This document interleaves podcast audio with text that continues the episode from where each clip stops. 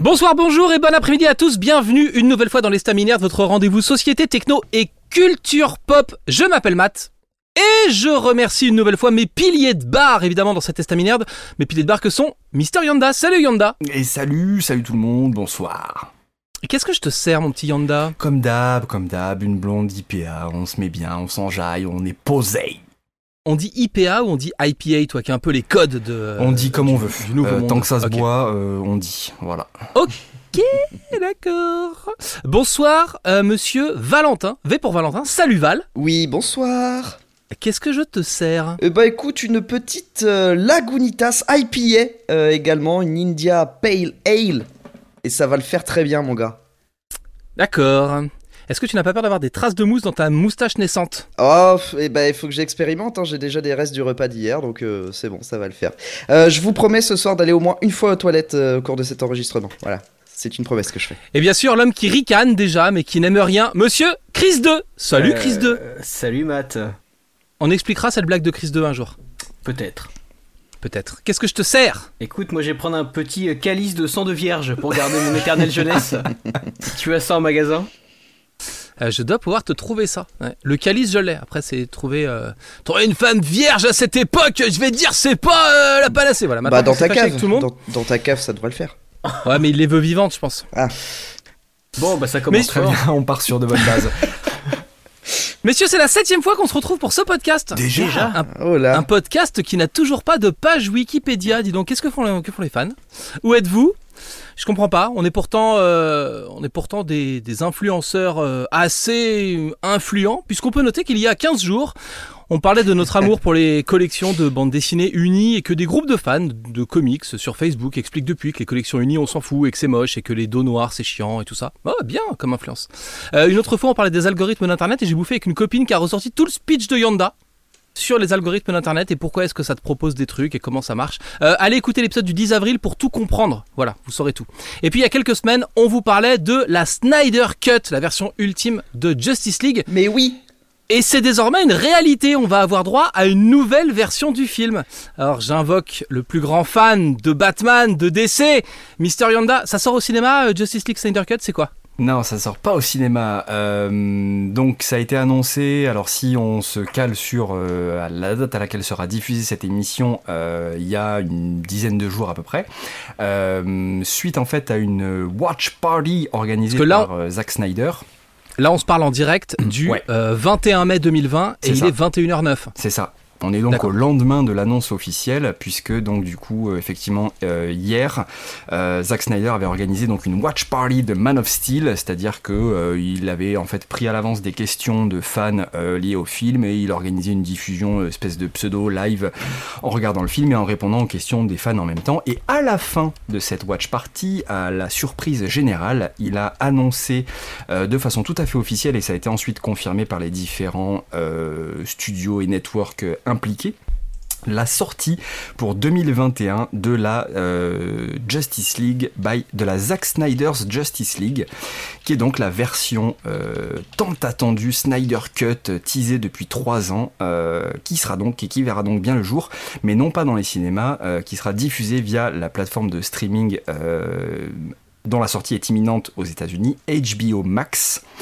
Et on table donc sur une version qui fera à peu près dans les 4 heures, euh, qui sera très certainement pour euh, se caler un petit peu sur les formats streaming euh, découpés en 6 épisodes, et pour laquelle il a bénéficié d'une rallonge de budget de 20 à 30 millions de façon à sortir une version complètement finie à 100%, puisque euh, depuis trois ans qu'il tease euh, cette version Snyder Cut, il a toujours été euh, établi que la version qu'il avait en main de son film euh, avec les rushs était une version euh, voilà de, montée avec des, si tant est qu'elle ait été vraiment montée, mais en tout cas c'est une version composée de rushs et donc non terminée, sans effets spéciaux, etc., etc. Et ben là, l'occasion lui est donnée de façon officielle de pouvoir sortir euh, et diffuser au grand public cette version, euh, la Zack Snyder Justice League, donc le film Justice League tel que Zack Snyder l'avait prévu au début. Du coup, juste question technique, est-ce que ça veut dire qu'il il y a des retournages ou, alors le budget est juste euh, euh, là pour euh, réaliser des effets spéciaux et terminer les images qui étaient déjà tournées? Alors on ne sait pas vraiment euh, parce que bah il y a bah, alors bien évidemment c'est le, retour euh, à pleine balle des rumeurs et des ragots et des euh, et de et de tout le tout le shit enfin le shitstorm tout le bullshit qui va avec et toutes les toutes les bêtises qui vont avec. a priori il y aura pas de retournage parce que bah, euh, c'est compliqué, notamment je pense à des acteurs comme Ben Affleck qui ont définitivement euh, raccroché le, costume, euh, mais par contre il est question que peut-être on ait des retournages de dialogue, donc c'est-à-dire faire revenir les acteurs là pour le coup, mais juste pour des dialogues en fait. alors pourquoi, comment, sur de la voix off, ça je sais pas. Mais en tout cas, a priori, le budget alloué servirait principalement à terminer toute la partie post-prod euh, et, FX, et éventuellement quelques, quelques dialogues et tournages audio supplémentaires, mais il n'y aurait pas, a priori, encore une fois, je mets des guillemets, de retournage, de, de reshoot, comme on dit dans le, dans le jargon, euh, vidéo en tant que tel. On est content du coup? J'ai appris ça, j'ai appris cette nouvelle euh, hier soir vers 23h30, un truc comme ça. Depuis, bah, je n'ai pas dormi. Hein, je, je, suis comme un petit fou. Je n'en peux plus. Alors, ce sera pas euh, je, mets une petite, euh, une petite correction, on va dire, euh, un petit astérisque sur ce qu'a dit Yanda, puisque en fait ce sera la Snyder Cut, oui, puisque c'est lui qui va remonter le film et tout, pas de souci. Par contre, euh, il n'avait pas prévu que ce soit une série de 6 épisodes euh, pour une durée totale de 4 heures. Donc ce sera pas, pour les plus pinailleurs, et il y en a, et je trouve ça un peu triste, mais pour les plus pinailleurs, ce ne sera pas la Snyder Cut euh, que tout le monde réclamait depuis le, le départ. Après, c'est pas la Snyder Cut de 2017. Exactement. Après, euh, moi, ça m'est totalement égal puisque on aura une, une Snyder Cut. Donc, euh, avec tout ce qui s'est passé depuis, euh, sachant que Snyder sait dans, voit dans quelle direction parle l'univers DC au cinéma, il va, j'imagine, monter aussi le film en fonction. Donc, ce sera au final assez actuel et il a moyen de conclure son, son histoire, alors ce qui n'était pas forcément le, le, cas à la base en fait. Ça, devait être euh, le premier film Justice League devait amener à d'autres films Justice League, etc. Donc là, il a moyen en fait de conclure son son, son, son histoire d'une belle façon. Moi, je, je suis complètement hypé de ouf, je n'en peux plus. Euh, par contre, elle est annoncée euh, donc seulement sur HBO Max qui euh, donc finance cette cette Snyder Cut. HBO Max qui est un service de une plateforme de streaming qui est prévu qu'aux États-Unis. Donc en France, euh, bah, ça va être un peu plus coton de la voir. Donc je pense qu'elle va être piratée, j'imagine, euh, pour bah, la après, plupart. Ça peut finir sur des, ça peut finir sur des réseaux euh, type OCS ou Amazon Prime. Peut-être, voilà, on ne sait pas, on sait pas, on sait pas les détails, mais on ne l'aura peut-être même pas en 2021. On l'aura peut-être en 2022, nous, en tout cas. Enfin, ça, on ne sait pas. mais en, France, HBO ouais, marche avec Orange. Hein. Les séries HBO sont sur OCS. Donc après, est-ce que ça suivra cette route-là ou pas Voilà, on, verra. En tout cas, quoi qu'il arrive, est-ce que on peut, euh, moi qui suis euh, euh, collectionneur notamment de steelbook, parce que je trouve ça très joli, est-ce qu'on peut espérer avoir un steelbook de, de cette version-là? C'est possible. C'est quoi un steelbook, Val? Alors, pardon, oui, oui, pardon, excusez-moi. Un steelbook, c'est un, c'est un Blu-ray emballé dans une belle boîte en métal et non pas une un livre en, acier. Euh, voilà, en fait, traduction mot à mot. Euh. C'est voilà, c'est une boîte métal pour tes pour tes Blu-ray euh, Alors, favoris. Alors attends. Ouais. Parce que moi, les steelbooks, quand j'en ai vu, ils sont vides. C'est-à-dire qu'il faut acheter ton DVD dans ta boîte en plastoc et t'as la boîte jolie en métal à côté. Bah, Donc t'étais du, genre, du genre à rendre les boîtes de jeux de PlayStation sans le jeu, toi. Ça c'est sûr.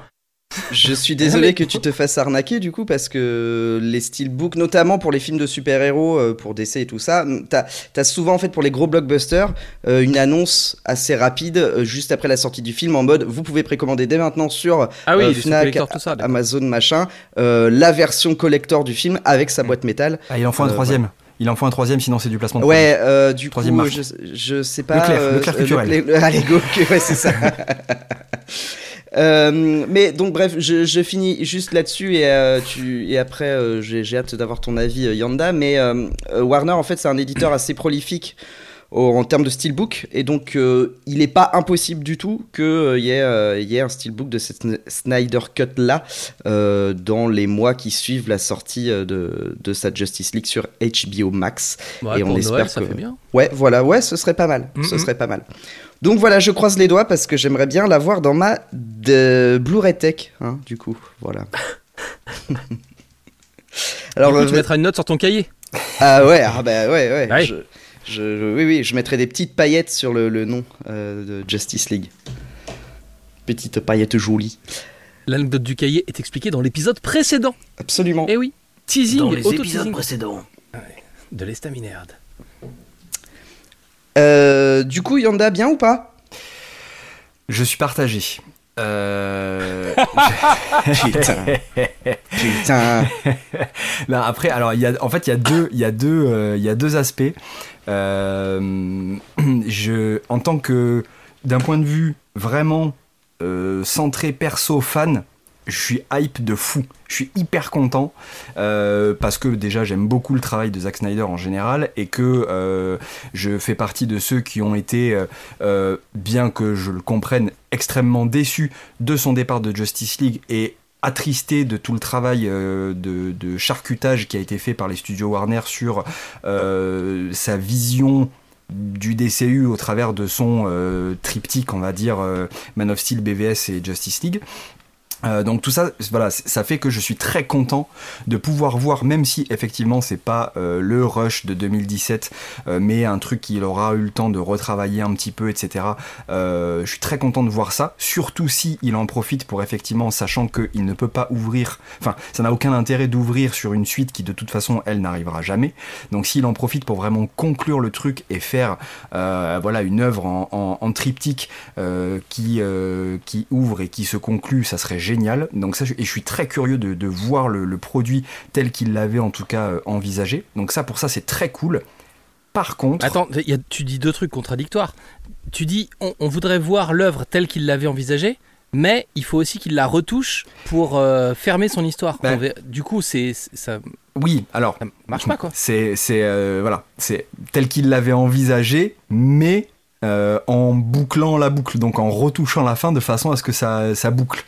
Euh, mais on restera, puisqu'il n'y aura pas, il n'y aurait pas de reshoot, euh, on se câble quand même sur les rushs qu'il avait. Euh, il a déclaré à plusieurs reprises que ce qui est sorti dans le film Justice League ne correspondait en termes de rush qu'à un quart de ce qu'il avait.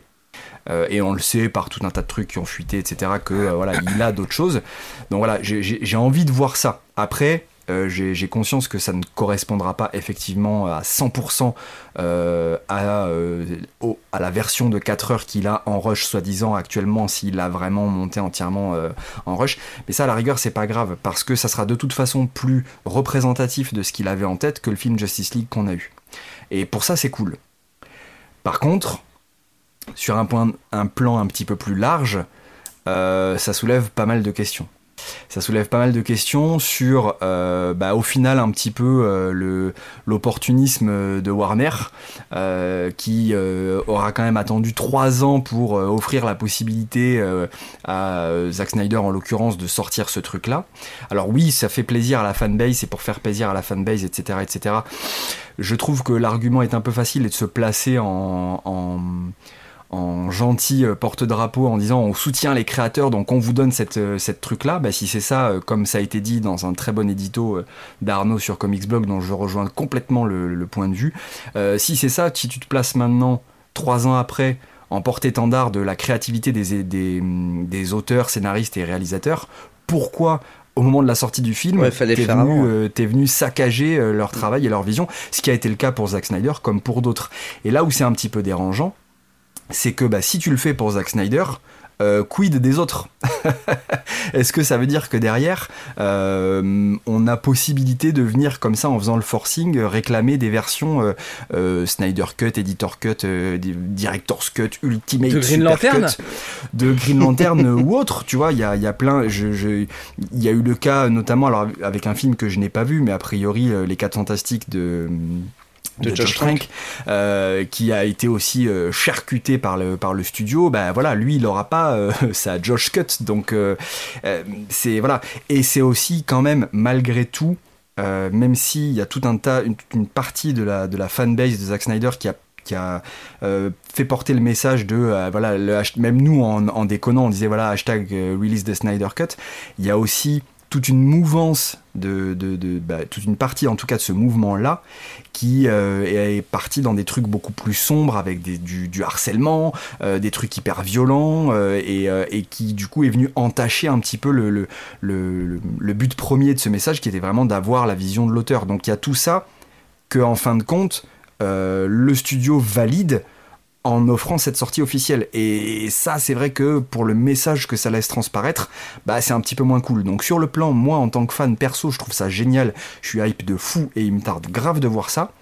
Sur un plan un peu plus large, ça soulève quand même des questions euh, morales et éthiques qui euh, effectivement euh, me dérangent un petit peu plus. Donc je suis partagé. Je, oui, je suis tout à fait d'accord avec toi, mais en même temps, euh, comme je parle de petites filles vierges qui sont enfermées dans des, dans des caves, euh, moi l'éthique, tu vois, voilà. Mais non, non, mais blague à part, oui, t'as as complètement raison et je te suis euh, complètement là-dessus. Ça peut être la porte ouverte à plein de dérives pas cool. Mais putain, je. Et, je... Mais ça s'est vu et ça s'est vu euh, pas plus tard que euh, même pas même pas une heure après le l'annonce le, le, officielle et rediffusée par tous les réseaux, t'avais des mecs qui commençaient à dire non mais nous on veut pas que ça sorte en 2021, on ouais. veut le rush de Zack Snyder de 2017, sinon euh, c'est pas acceptable, c'est pas en l'état et donc les mecs ont lancé des des hashtags avec release de original Snyder Cut, quoi, oh, putain, Snyder Cut. Quel enfer. Les mecs sont fous, les mecs littéralement sont fous quoi. Et donc voilà, c'est toute cette vague de pression. Alors oui, c'est très bien, parce que ça veut dire que, euh, quelque part, le, le, le, public et les fans ont une voix et possibilité de se faire entendre, mais de quelle façon? Et non, mais voilà. si on réussit à faire faire euh, des, des, gros blockbusters qui re-rentrent une vision d'auteur, tu vois, ça se trouve, enfin moi je sais pas comment ça se passe chez Warner, ça se trouve, il y a même, c'est simplement le directeur du pôle ou la directrice du pôle... Euh, qui s'occupait de, de, des adaptations de DC euh, qui a changé et le, le, nouveau est pro Snyder Cut et voilà quoi il a envie de l'avoir. Ça peut être euh, après on est aussi après, après, si... on est aussi sur une prise de risque minime. Euh, tu vois on en parlait hier soir bah oui. vite fait dans le chat. La, la prise de risque mais elle est, elle est, quand même minime et elle est hyper calculée de la part de Warner sur un plan purement euh, financier. Euh, ils sortent pas ça au cinéma ça ne sortira pas au cinéma. Ça sort sur une plateforme de streaming. Il y avait pas d'actu pour la licence en ce moment. Il y a plus d'actu pour la licence donc ça permet de faire un petit peu parler. Le film en tant que tel même s'il ne l'a pas été à la hauteur qu'ils attendaient, il a été rentabilisé. Donc euh, voilà, c'est euh, plus ou moins tout bénéf de, de, procéder comme ça. Et euh, voilà. Après, effectivement, je doute que ça fasse changer d'avis les gens. C'est-à-dire que les gens qui n'ont pas aimé Justice League, enfin qui ont vraiment détesté Justice League, ou voir les gens qui n'ont même pas aimé BVS, n'aimeront pas la Snyder Cut. Et et voilà, c'est repartir encore dans ces éternels débats. Mais bon, ça c'est propre à chaque sortie de film. Et euh, voilà. Mais après, c'est cool, ça reste cool. Sur un plan de fan, moi je suis hyper content. Parce que, parce que bah, c'est vrai que la façon dont, le film Justice League est sorti et le, produit final, ben j'ai eu un peu l'impression de m'être fait escroquer, tu vois. On m'avait vendu euh, du rêve depuis Man of Steel avec BVS, et puis euh, le, le point d'orgue c'est JL, je fais oh, ah ouais non, ça daille quoi. Donc, euh, avoir le, point d'orgue euh, beaucoup plus ressemblant euh, sur ce qui était vraiment prévu au départ, bah je trouve ça cool. Mais voilà. Valentin tout à l'heure euh, parlait d'éthique, donc effectivement l'éthique, faites attention, c'est la saison. Euh, euh, sinon, euh, pour ce qui est de la, il faut une la... pince pour les enlever, hein, sinon le rostre reste dans la plaie. Oui, c'est attention, hein, attention à la maladie de Lyme, tout ça. Euh, pour ce qui est de, pour ce qui est de la Snyder Cut, je, moi je suis pas forcément hyper hypé, mais très curieux de voir ce qu'il va proposer tout en prenant en compte effectivement que ça sera pas la version prévue à l'origine, que ça sera sûrement avec de la bricole, euh, enfin de la bricole à 20 millions de dollars, ça fait de la, de la belle ça bricole va. déjà, mais, mais euh, voilà, il y aura forcément des choses qui, qui différeront de ce qu'il avait prévu. D'un autre côté, euh, effectivement, ça pourrait lui permettre de boucler la boucle, puisqu'il sait qu'il aura sûrement pas d'autres opportunités euh, de jouer avec ces personnages là donc ça sera intéressant de voir ce qu'il va en faire euh, et puis voilà donc euh, curieux, curieux de voir euh, ce que ça peut donner et puis euh, et puis voilà et puis si c'est de toute façon même si c'est mauvais ça sera pas euh, forcément pire que ce qu'on a eu au ciné Et puis, euh, et puis effectivement, après les gens qui n'ont pas aimé n'aimeront pas. Il y en avait déjà hier qui, qui donnaient leur, qui donnaient leur petite review du, de la version Snyder Cut qu'ils avaient, qu'ils avaient vu, bien entendu. Hein. Ils ont vu les, la, version de 4 heures de Zack Snyder en 6 épisodes sur HBO euh, Max. Donc ils ont déjà posté une petite review en tweet. Certains ont été un peu durs, hein, je trouve, avec le film. euh, voilà. Donc heureusement, hein, comme tout bon film qui se respecte, il y a des gens qui vous donnent leur avis avant de le voir. Et ça, ça c'est important. On est très très rétro ce soir parce que l'actu d'un film de 2021 c'est donc un film de 2016, 2017 2017 ouais. Ouais, donc on est, euh, on est avec euh, le futur du passé et en fait on va être rétro toute la soirée, vous allez voir, puisqu'on va vous parler un peu de rétro lol, hein, de rétro, d'humour rétro. Euh, on va faire un peu de rétro gaming, mais euh, Valentin trépigne d'impatience pour vous parler de, rétro-série. Eh oui, parce que Valentin, tu as, tu as vu une toute nouvelle série euh, qui s'appelle euh, 24 heures chrono. C'est hyper novateur, c'est quelque chose de formidable. Effectivement, 24 heures chrono avec euh, Kiefer Sutherland dans le rôle de Jack Bauer, un agent de la cellule antiterroriste euh, de Los Angeles. Et ça, c'est euh, c'est incroyable. Euh, blague à part. On a fait notre première vraie transition comme dans une vraie émission. transition pas fluide, transition. Ouais. j'étais j'étais assez content que on, on, ne se rende pas compte de cette transition jusqu'à ce que tu en parles du coup. du coup, 24 heures chrono, 24 alors voilà, 24 ou 24 heures chrono. Qu'est-ce que. Qu'est-ce que. 24. Laquelle as-tu vu? Alors j'ai vu 24, c'est la même série, c'est juste que Canal+, puisque c'était Canal+, qui diffusait 24 euh, à l'époque, a jugé euh, logique et bon de rajouter heure chrono derrière 24. Bah oui, parce que 24 quoi hein? Bah ouais, c'est ça, on, bah, on, sait pas. tu vois. 24 francs Exactement. on ne sait et alors attends, alors attends, parce qu'il y a une légende urbaine. Enfin moi j'étais ah. persuadé que 24 heures chrono c'est la version de Canal en France.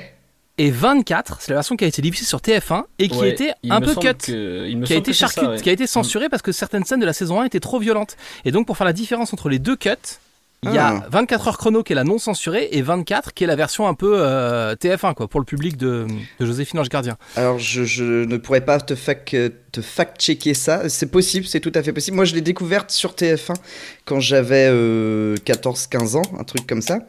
Euh, et Donc il y a 14-15 ans en fait. Il y a eh ben exactement, c'est exactement ça. et oui. Et euh, ouais, j'ai découvert, moi j'ai commencé à la saison 3, histoire de faire les, les, choses dans l'ordre, mais euh, c'est pas très grave. Pourquoi? Parce que 24 raconte donc l'histoire de, de, Jack Bauer, agent euh, de la cellule antiterroriste de Los Angeles, comme je le disais un peu plus tôt, qui qui donc euh, doit, euh, doit sauver l'Amérique de menaces terroristes euh, en 24 heures. Donc c'est pour ça 24. En fait, ce sont des gens intelligents qui se sont dit tiens, une série dure en moyenne 24 épisodes, 24 épisodes de d'une heure en comptant les, les, les, pages publicitaires. Donc pourquoi, vu qu'il y a 24 heures dans une journée, pourquoi on ferait pas une série en temps réel avec un épisode égal une heure? Et T'as vu? Mais alors c'est tout bête. Mais oui, voilà, c'est tout bête, mais il fallait y penser. Et euh, ces gens-là se sont dit, on va pas euh, suivre le quotidien de Madame Michu qui va chercher du pain.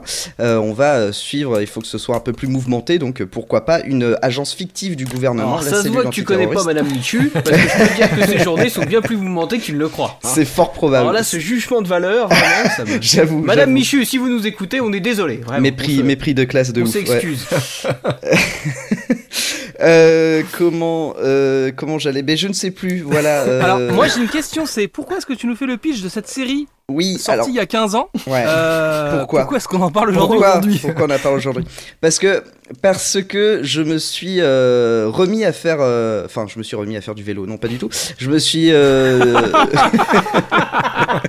Et pourquoi on parle de Star Trek ouais, Parce que j'ai fait du vélo. D'accord, très bien. En, fait, j'ai un, j'ai un vélo d'appartement, c'est comme ça que je, je, je m'entretiens, n'est-ce pas? Et donc il faut que je regarde des séries, des trucs, voilà. Et en fait, je me suis remis d'un coup subitement sur un coup de tête à euh, remater 24 en me disant ça passe le temps, j'ai pas trop trop besoin de, suivre. Euh, voilà, je, je peux. Puis c'est pratique pour savoir combien de temps t'as fait du vélo. Ouais. Alors oui, alors juste petite parenthèse, donc un épisode dure 40 minutes. donc comme je disais, parce qu'il y a les coupures pub aux États-Unis, donc du coup tous les quarts d'heure en fait, t'as as un chrono qui s'affiche et tu as une petite ellipse de 5 minutes parce que bah t'as les 5 minutes de, de pub. Et donc c'est pour ça qu'aux États-Unis, tu avais vraiment une heure de temps de série, mais avec des pubs pour. Et du coup, est-ce qu'à la reprise de la pub, Jack Bauer, par exemple, s'il y a une pub pour les, sneakers, est-ce qu'à la reprise, il mange un sneakers Comme ça, ça, tu vois, ça fait la continuité. Alors non, bah, du... a pas eu de. Non, parce que du coup, il a mangé le sneakers pendant la pub, donc tu le vois juste essuyer le, le, coin des lèvres, tu vois. C'est tout. C'est parce que je trouve les gens de mauvaise foi quand ils disent ah il fait jamais pipi, il fait jamais caca et tout ça, mais qu'est-ce qui, qu'est-ce qui te dit qu'il ne le fait pas pendant la pause pub? Tu ne sais pas. C'est là où il recharge son téléphone aussi. Aussi, mais ah oui, bah ouais ouais. Euh, donc, du coup, je me suis remis à, mater cette série en me disant bon de toute façon je vais faire quelques épisodes ça va me saouler voilà et en fait bah euh, la magie opère toujours hein. la magie opère toujours c'est c'est ultra rythmé c'est euh, Jack Bauer est quelqu'un que je trouve vraiment charismatique euh, c'est c'est plein d'actions de rebondissements de retournements de situation qui n'ont absolument aucun sens et c'est peut-être le seul. Euh, en fait, la série ne vieillit pas trop sur sa, dans sa réalisation, euh, avec ses split screen, avec son, son, timer et tout ça. Je trouve que c'est, ça reste, euh, ça reste tout à fait regardable encore maintenant ça n'a pas vieilli de ce côté-là. Par contre, en termes de scénario, déjà à l'époque, euh, ça discutait de attends, mais c'est pas trop trop logique ce qui se passe. Là, après, euh, on a depuis, on a cette espèce de, on a eu cette espèce de boom des séries avec euh, Netflix et tout ça qui a apporté beaucoup de HBO aussi. Enfin voilà, qui a apporté beaucoup de beaucoup de séries hyper bien hyper bien ficelées, qui sont à la limite de, enfin ça, concurrence les films hein, carrément qu'on voit au cinéma. C'est aussi qualitatif. Et du coup, ça fait que en termes de scénario, 24 vieillit très mal puisqu'il y a que des rebondissements débiles, des, des, des, climax à la con où tu dis non mais ça tient pas la route une seconde. Là, c'était euh, hier, j'ai vu un épisode où en fait euh, euh, Jack Bauer doit choisir entre deux patients qui vont, qui doivent se faire opérer. Il y en a un des deux qui va mourir et l'autre qui doit être sauvé. Il y en a un c'est juste de, de l'affectif et l'autre c'est pour avoir une information pour déjouer ce complot terroriste. Forcément, Jack choisit de, de sauver l'Amérique et donc euh, de sauver le patient qui peut lui donner son, info. Et en fait, comme le médecin est déjà en train d'opérer l'autre, sa, réaction, ça va être de pointer euh, une arme sur le médecin euh, pour lui dire non mais vas-y sauve ce gars-là d'abord. Et le médecin il fait non mais tu fais n'importe quoi là on est on est dans la cellule antiterroriste je bosse avec toi calmons-nous. Et non en fait il il, il menace quand même le, le médecin de on sait pas trop quoi est-ce qu'il va le buter ou quoi. Bon voilà. Mais en tout cas il le force à sauver l'autre l'autre personne. Et ça n'a Enfin, ça n'a aucun sens. Et ça, c'est, c'est un petit détail, mais il y a plein d'autres trucs débiles comme ça. En fait, ce qui est intéressant sur la série, c'est qu'elle elle commence, on est autour de 2005, on l'a dit, et en fait, c'est une vraie, euh, c'est un vrai changement non, non, non, non, non, 2001, 2001. 2001. En fait, à, à l'époque, il n'y avait pas de, c'était des, des, séries à feuilleton. Vas-y. Vas-y. Non, mais c'est ça. Je voulais, je voulais en venir là, où c'est du coup euh, le, le, la démocratisation des séries à feuilleton, parce que on peut euh, euh, aussi euh, suivre une trame parce qu'on peut les récupérer en Blu-ray parce que ou en DVD à l'époque il n'y avait pas de Blu-ray en cassette vidéo en 2001 et surtout c'est une série qui est très marquée par euh, bah c'est l'Amérique de Bush c'est l'Amérique qui est hyper vénère qui est en guerre contre contre le terrorisme c'est juste après les attentats de, du 11 septembre en fait. Donc c'est vraiment ouais c'est un truc les de attentats du 11 septembre. Ouais c'est un truc qui s'est passé aux États-Unis des mecs qui ont loupé leur, atterrissage. Que moi j'ai vu sur internet que c'était pas tout à fait vrai hein. oui c'est vrai que c'était des hologrammes il y, a des gens qui le pensent vraiment. Mm. Mais, euh, mais oui, absolument. Et du coup, bah, euh, si vous avez aimé Lost, si vous avez aimé, si vous avez aimé Prison Break, si vous avez aimé toutes ces séries-là qui, ont euh, qui ont un vrai fil rouge, qui ne se contentent pas juste d'une enquête policière et tu peux regarder la, la saison dans n'importe quel ordre, tu vas pas louper grand-chose. 24 a vraiment initié cette tradition d'un fil rouge continu que tu es obligé de suivre dans l'ordre et euh, toutes les semaines pour avoir euh, ton histoire complète et, euh, et, et, bien, et bien menée quoi. Donc, donc 24 est vraiment un, un espèce de pivot dans l'histoire des séries, notamment américaines, mais des, séries d'une manière générale. Et je ne suis pas certain que ce soit que quelqu'un qui découvrirait la série maintenant soit euh, intéressé par ça parce qu'effectivement comme je disais l'histoire a souvent pas grand sens euh, vraiment. Euh, ça tient sur quatre épisodes et ensuite euh, ils partent sur, sur autre chose en disant mais non en fait en fait c'était ça depuis le début. Et tu recolles les morceaux tu te dis mais non c'est pas logique du tout. Toi tu ne peux pas être un méchant ou un gentil ou inversement. Tu ne peux pas être un agent double puisque tu as tu as littéralement buté un mec plus tôt. Enfin tu enfin voilà il y a plein de trucs débiles comme ça. Mais en fait mais... ils savaient pas quand ils commençaient la série. Ouais les, voilà. les auteurs commençaient une saison donc une aventure de Jack Bauer une journée de Jack Bauer. Ils ne mm. savaient pas comment ils allaient finir et les scénaristes pouvaient changer en cours de saison. en gros, ça, dépendait des saisons, mais tu avais des saisons où euh, ils savaient comment ça allait se terminer euh, quelques épisodes avant la fin. Parfois, c'était prévu un peu à l'avance, mais sans savoir ce qu'il allait avoir au milieu. Euh, notamment dans la saison 3, c'est vraiment abusé. Et pour moi, c'était comme je l'ai découvert cette série avec cette saison-là, c'est une de mes préférées. Mais là, pour le coup, pour l'avoir revu, ça m'a fait un, ça m'a fait un petit, euh, un petit choc quand même. C'est que à la moitié, vraiment au bout de 12 heures, du coup, euh, on, change, on change de. Oui, on résout la menace. D'antagoniste, voilà. Mais c'est surtout que euh, tu as au bout de quelques heures le. non, mais vraiment, tout ça était organisé par. je vais pas spoiler, mais voilà, par. quelqu'un. Par quelqu'un. Tout ça été organisé par quelqu'un. Depuis le début, c'est truqué. Et ça, ça n'a aucun sens, ça n'a vraiment aucun sens. Et tu ne peux pas passer à côté te dire ah oui c'est crédible on va continuer c'est non non si tu as un minimum de jugeote tu vois que ça marche pas. Et, et voilà. Mais bon il faut pas faut, bah, pas comme le plan où, euh, où euh, on se débarrasse d'un premier président et du coup c'est son frère qui devient président derrière. Ouais, ouais, ouais. Ok super super les gars. Alors, il n'empêche que. Vivement qu'on est le frère d'Emmanuel Macron Mais oui, et surtout euh, dans, dans, cette saison où le frère remplace le, le, président, on apprend qu'ils avaient une sœur dont on n'avait jamais entendu parler en six saisons. Et ça, c'est formidable. C'est tu, tu apprends l'existence de personnages qui n'ont. bref. Cela dit, euh, ce à quoi tu fais référence a été un de mes plus gros chocs au niveau des séries. Euh, la, disparition de certains personnages au début d'une certaine saison m'a foutu une claque monumentale en mode Oh, on peut faire ça, c'est trop ouf. J'étais jeune, hein, je, je, le rappelle. Donc, euh, pour le coup, moi j'ai deux trucs sur cette série. Euh, dans, dans, la catégorie euh, choc, alors j'ai commencé la saison 1. On, on l'a dit et répété, je suis un petit peu plus vieux que toi. Donc j'ai vu la saison 1 et il y avait des vrais chocs dans le sens où régulièrement on mettait des personnages en danger. Mais c'est comme dans les comics, euh, le héros va mourir, mais il est toujours sauvé par quelque chose. Et donc, euh, euh, quand la femme du héros est en danger ou quand machin est pris en otage, il y a toujours quelqu'un qui arrive avant qu'il se passe des choses graves. bon, bah, un des personnages importants est menacé de viol pendant la saison 1. Et elle se fait vraiment violer. Mm. Et je peux dire que j'étais en PLS total sur. Euh, ah, ok, d'accord, on en est, on fait des trucs euh, comme ça. On... Et du coup, il y, y, avait un côté dans les séries où euh, même si les aventures avançaient, il fallait pas détruire les personnages, tu mm, vois. Mm. Et en fait, à la fin de la saison 1, il y a plein de personnages déjà qui ont été détruits. Et l'univers du héros a été a été modifié. Il y a eu de la trahison, il y a eu plein de trucs. Et et, et, du coup, la série aussi construit un univers. Tu peux te raccrocher au début d'une saison mais euh, tu es aussi face à un monde qui évolue devant toi au fur et à mesure des. des... Il y a six saisons et un film, c'est ça Non, non, il y a huit saisons. Il y a eu, euh, non, il y a neuf saisons, pardon.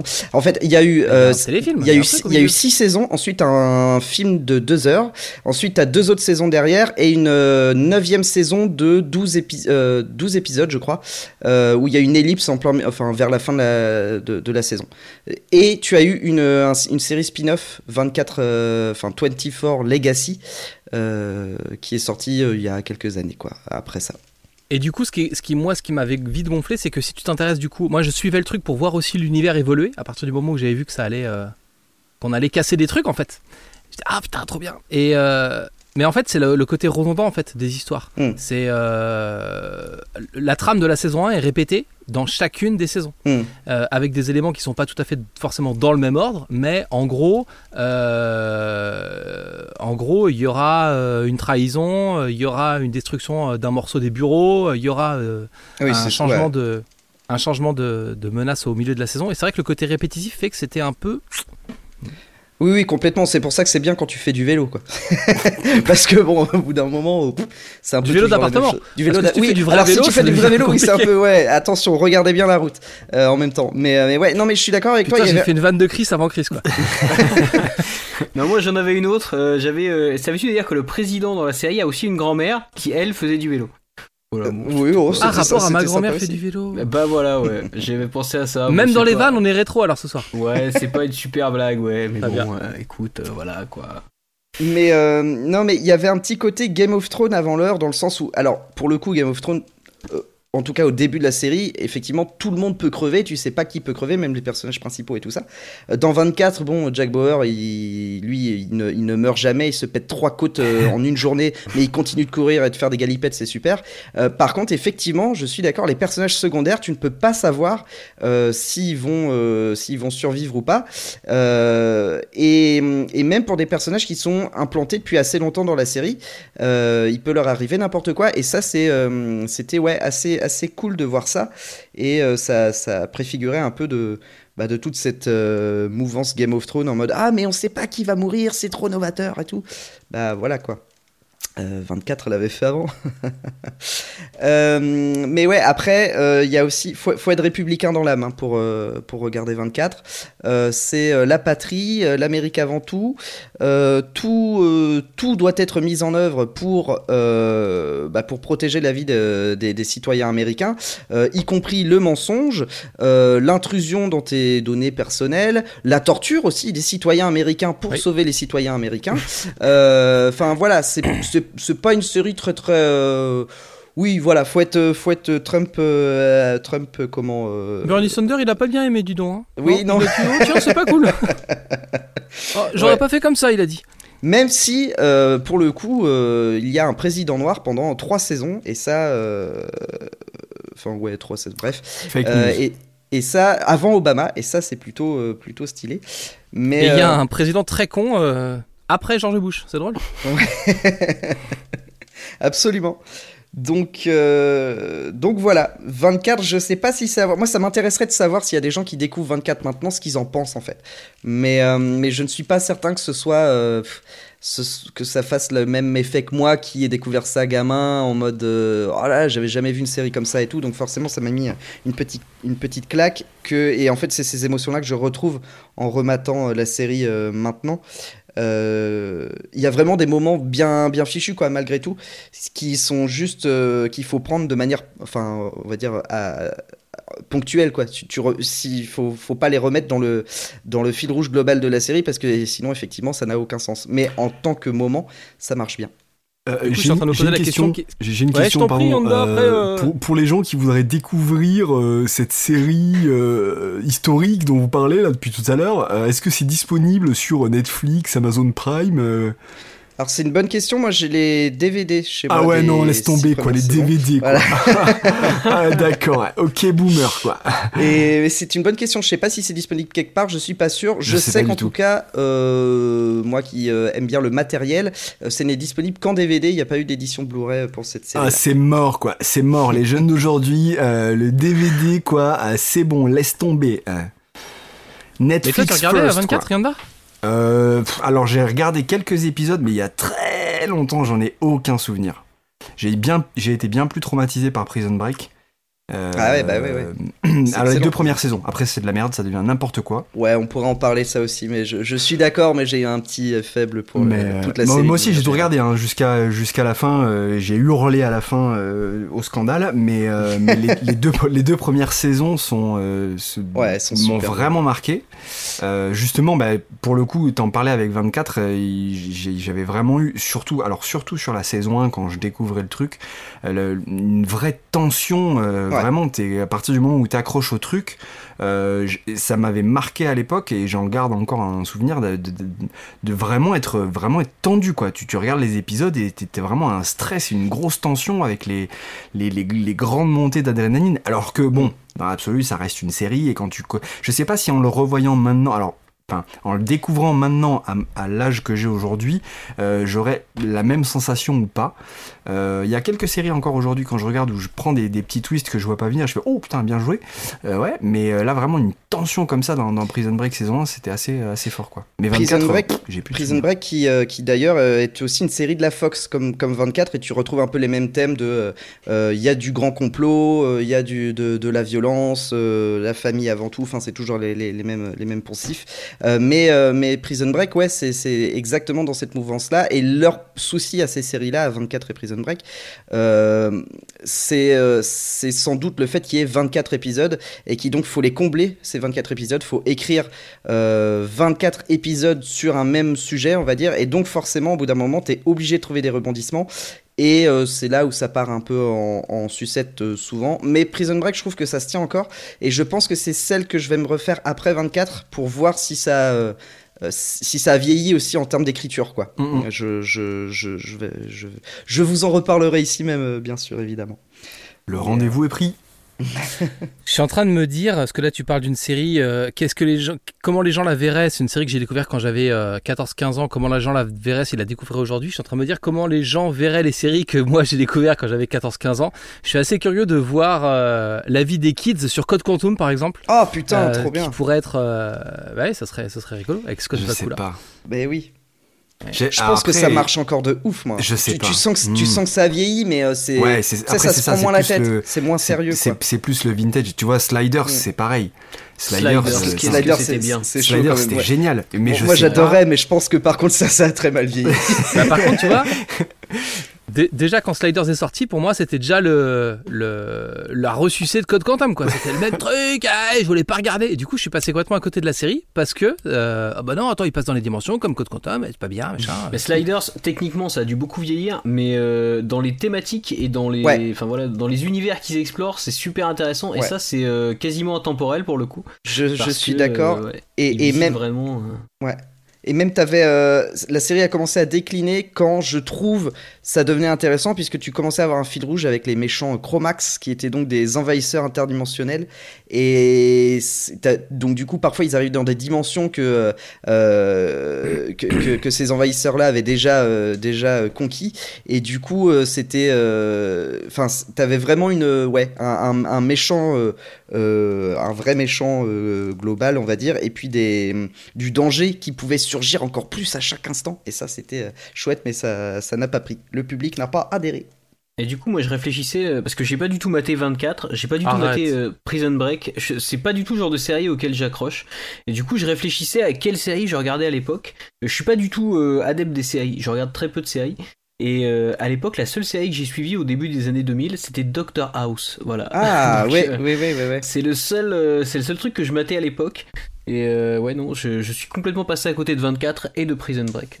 et depuis, il a fini avec les séries CW. Voilà. non, mais il y a très peu de séries que j'ai suivies. Euh, il y a House, il y a Oh I Met Your Mother. C'est une série que j'ai vraiment suivie du début à la fin et donc j'ai adoré le fil conducteur et les, les, trucs calculés. Enfin, alors je sais pas si c'était vraiment calculé, mais des fois trois saisons avant et t'as la réponse que des dizaines d'épisodes après, tu dis soit les mecs l'ont vraiment calculé, ils sont très très forts, soit c'est hyper bien trouvé comme, comme twist. ça fait partie des rares séries que j'ai vraiment suivies. Même les séries CW, j'ai maté le début et il y a des trucs que j'ai bien kiffé, tu vois, mais j'ai pas suivi ça vraiment en me disant ah je voudrais bien savoir ce qui va se passer après. Euh, je suis pas un gros consommateur de séries parce que j'ai du mal à, mater des épisodes. Euh, voilà. soit il faut attendre entre les épisodes et ça m'emmerde, soit il faut se mater plein d'épisodes à la suite et ça m'emmerde. de toute façon, tu n'aimes rien, on le, sait. Le mec n'aime rien. voilà, il euh, n'y a rien de compliqué à ça. Je crois que c'est c'est un constat qui est assez juste. Bon, sur les séries télé, visiblement on n'est pas d'accord. Hein parce que Sliders ne mettra pas tout le monde d'accord. Doctor House non plus. How Your Mother, j'ai pas essayé, tu vois. Euh, en revanche, on s'est découvert dans le dernier épisode une passion commune euh, qu'on ignorait complètement. Pour le vélo. Ah non, oui. mais non, pour Metroid. Mais oui. Oui, mais oui, mais oui. évidemment. Alors, Yanda, toi qui ne connais pas du tout Metroid, est-ce que tu peux déjà nous, nous dire euh, ce que tu sais de cette licence, qu'on puisse poser les bases pour les gens qui n'y connaissent rien? Pour toi, Metroid, euh, qu'est-ce que c'est? Alors, attention, je pense que, euh, chers auditeurs, chères auditrices, euh, vous risquez d'entendre quelques, quelques saturations microphoniques de la part de mes compères lorsque je vais évoquer mes connaissances en matière de Metroid. Hein. On va être sur du scandaleux. non, alors je sais que c'est un personnage qui, est dans la, qui a été intégré forcément dans les, les opus de Smash Bros. Oui donc ça, c'est chouette parce que j'aime bien Smash Bros. Euh, c'est comme ça que j'ai découvert euh, d'ailleurs la, licence. Moi, c'est grâce à Smash Bros parce que je connaissais pas ce personnage avant. Euh, après, alors de mémoire, le personnage s'appelle Samus. Oui, Samus Aran. Voilà.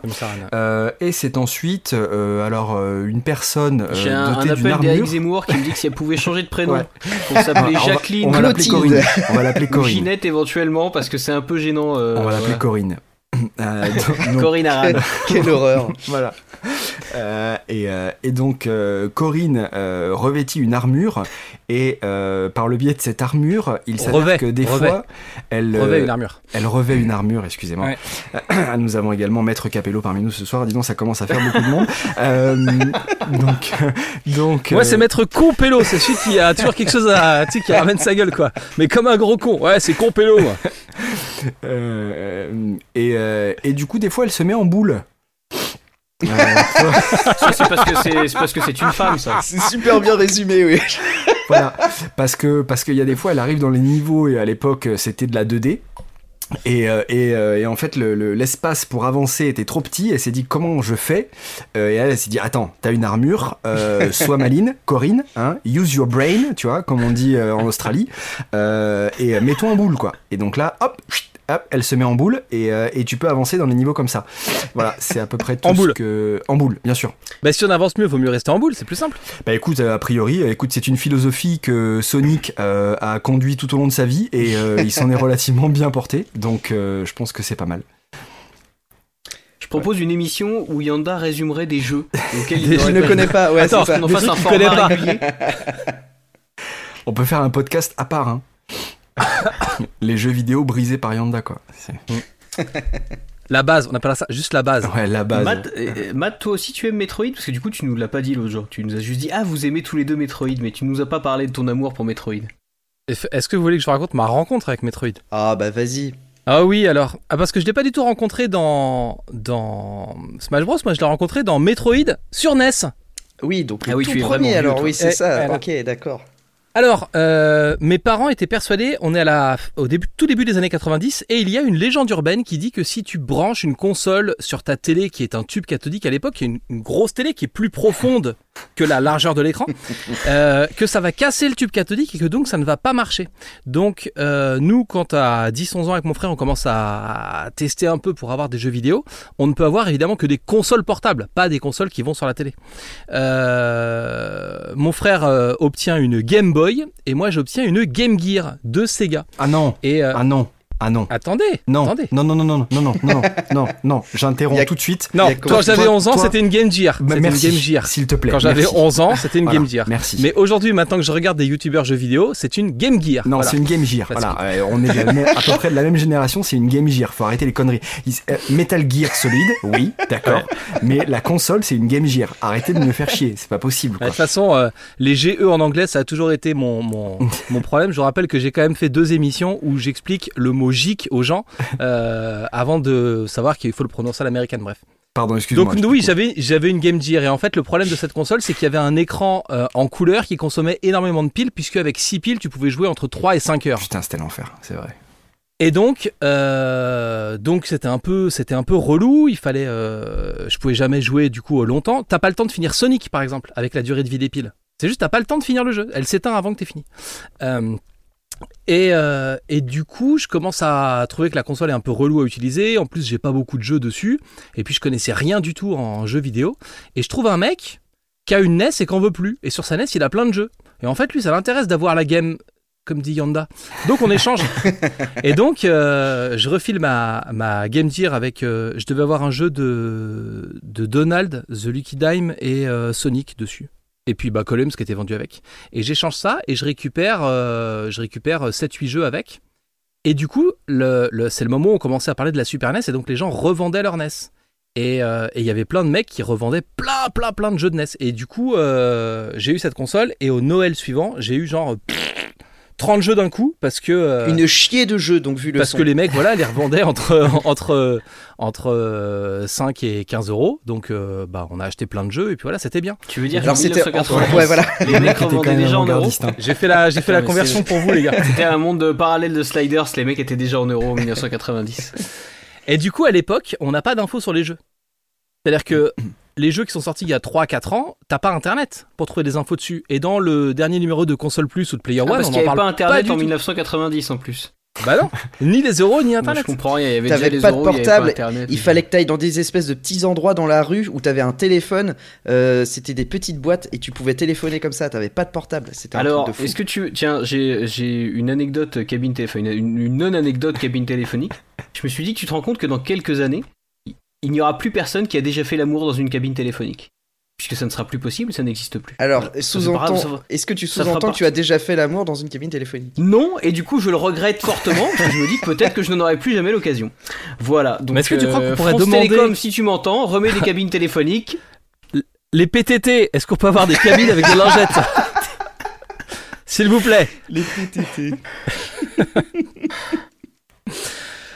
Donc bref, Continue ton histoire, Matt. je récupère une liste de jeux euh, formidables pour un prix des sciences de concurrence et comme j'avais aucune information sur les jeux, je les ai choisis sur leur titre. Voilà. Et euh, Metroid, Metroid, voilà, c'est ça. Voilà, Metroid, ça, ça sonnait bien, donc euh, voilà, j'ai acheté. Euh, J'avais peut-être même récupéré tout le lot du mec en fait, sans me poser de questions.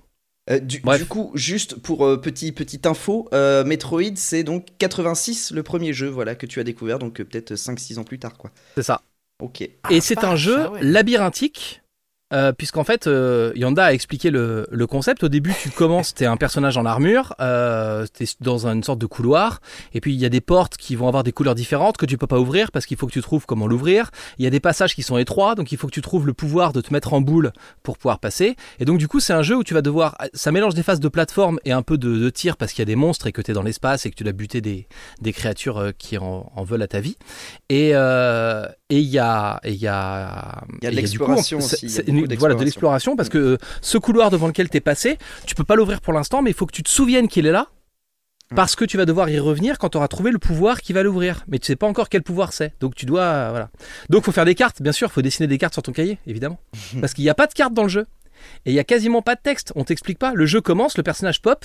Et t'es là quoi. Et euh, à toi de d'inventer la vie qui va avec. Pourquoi elle est là Quelle est la mission Ce qu'il faut réussir à faire. Et alors, euh, j'ai jamais réussi à faire la carte. C'est trop compliqué. C'est ça tenait pas sur tes feuilles euh, Clairefontaine de l'époque, tout ça.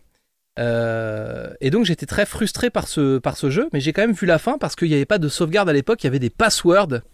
Donc un password c'était un code que tu devais rentrer dans le jeu pour arriver à une certaine étape du jeu. Et en fait, euh, dans les magazines de jeux vidéo, dans la rubrique trucs et astuces, on te filait des codes dans le jeu. Et donc en mettant un certain code, tu pouvais arriver à la toute fin du jeu avec tous les blocs de vie, toutes les armes, euh, juste devant le point de sauvegarde du boss de fin. Et donc j'ai pu battre le boss de fin. Et, euh, et donc euh, avoir euh, la séquence où euh, quand tu bats, c'était la révélation du jeu. Spoiler d'il y a 86, euh, d'il y a 35 ans. Euh, quand tu bats le le boss du jeu et que tu as à- que tu as bien poutré le jeu, le personnage enlève son armure et tu comprends que c'est une femme, ce que tu ne savais pas du tout au début du jeu. Si t'as pas beaucoup fait le jeu, elle enlève juste son casque. Si t'as beaucoup fait le jeu, elle enlève son casque et son haut, elle est en bikini en dessous. Et si t'as complètement fait le jeu, euh, elle enlève toute son armure et tu l'as du coup en bikini de pièces. T'as une petite blonde bien roulée. en J'ai eu hyper peur. tu l'as chez toi. Si t'as bien poutré le jeu, elle vient chez toi en vrai. Code Lisa. as- Allez, bim, référence encore. Référence 90. Code Lisa, excellent. Code Lisa, c'est une repompée d'Ottoman. J'étais pas content non plus quand j'ai vu arriver ça dans Giga, mais bon. On en Euh, reparlera. non, par on, contre, par- Code Lisa, à la base, c'est un film. C'est un film qui, qui a ensuite été euh, dérivé en série. on parlera de Giga, de Code Lisa, de- du magazine XL dans un autre euh, numéro.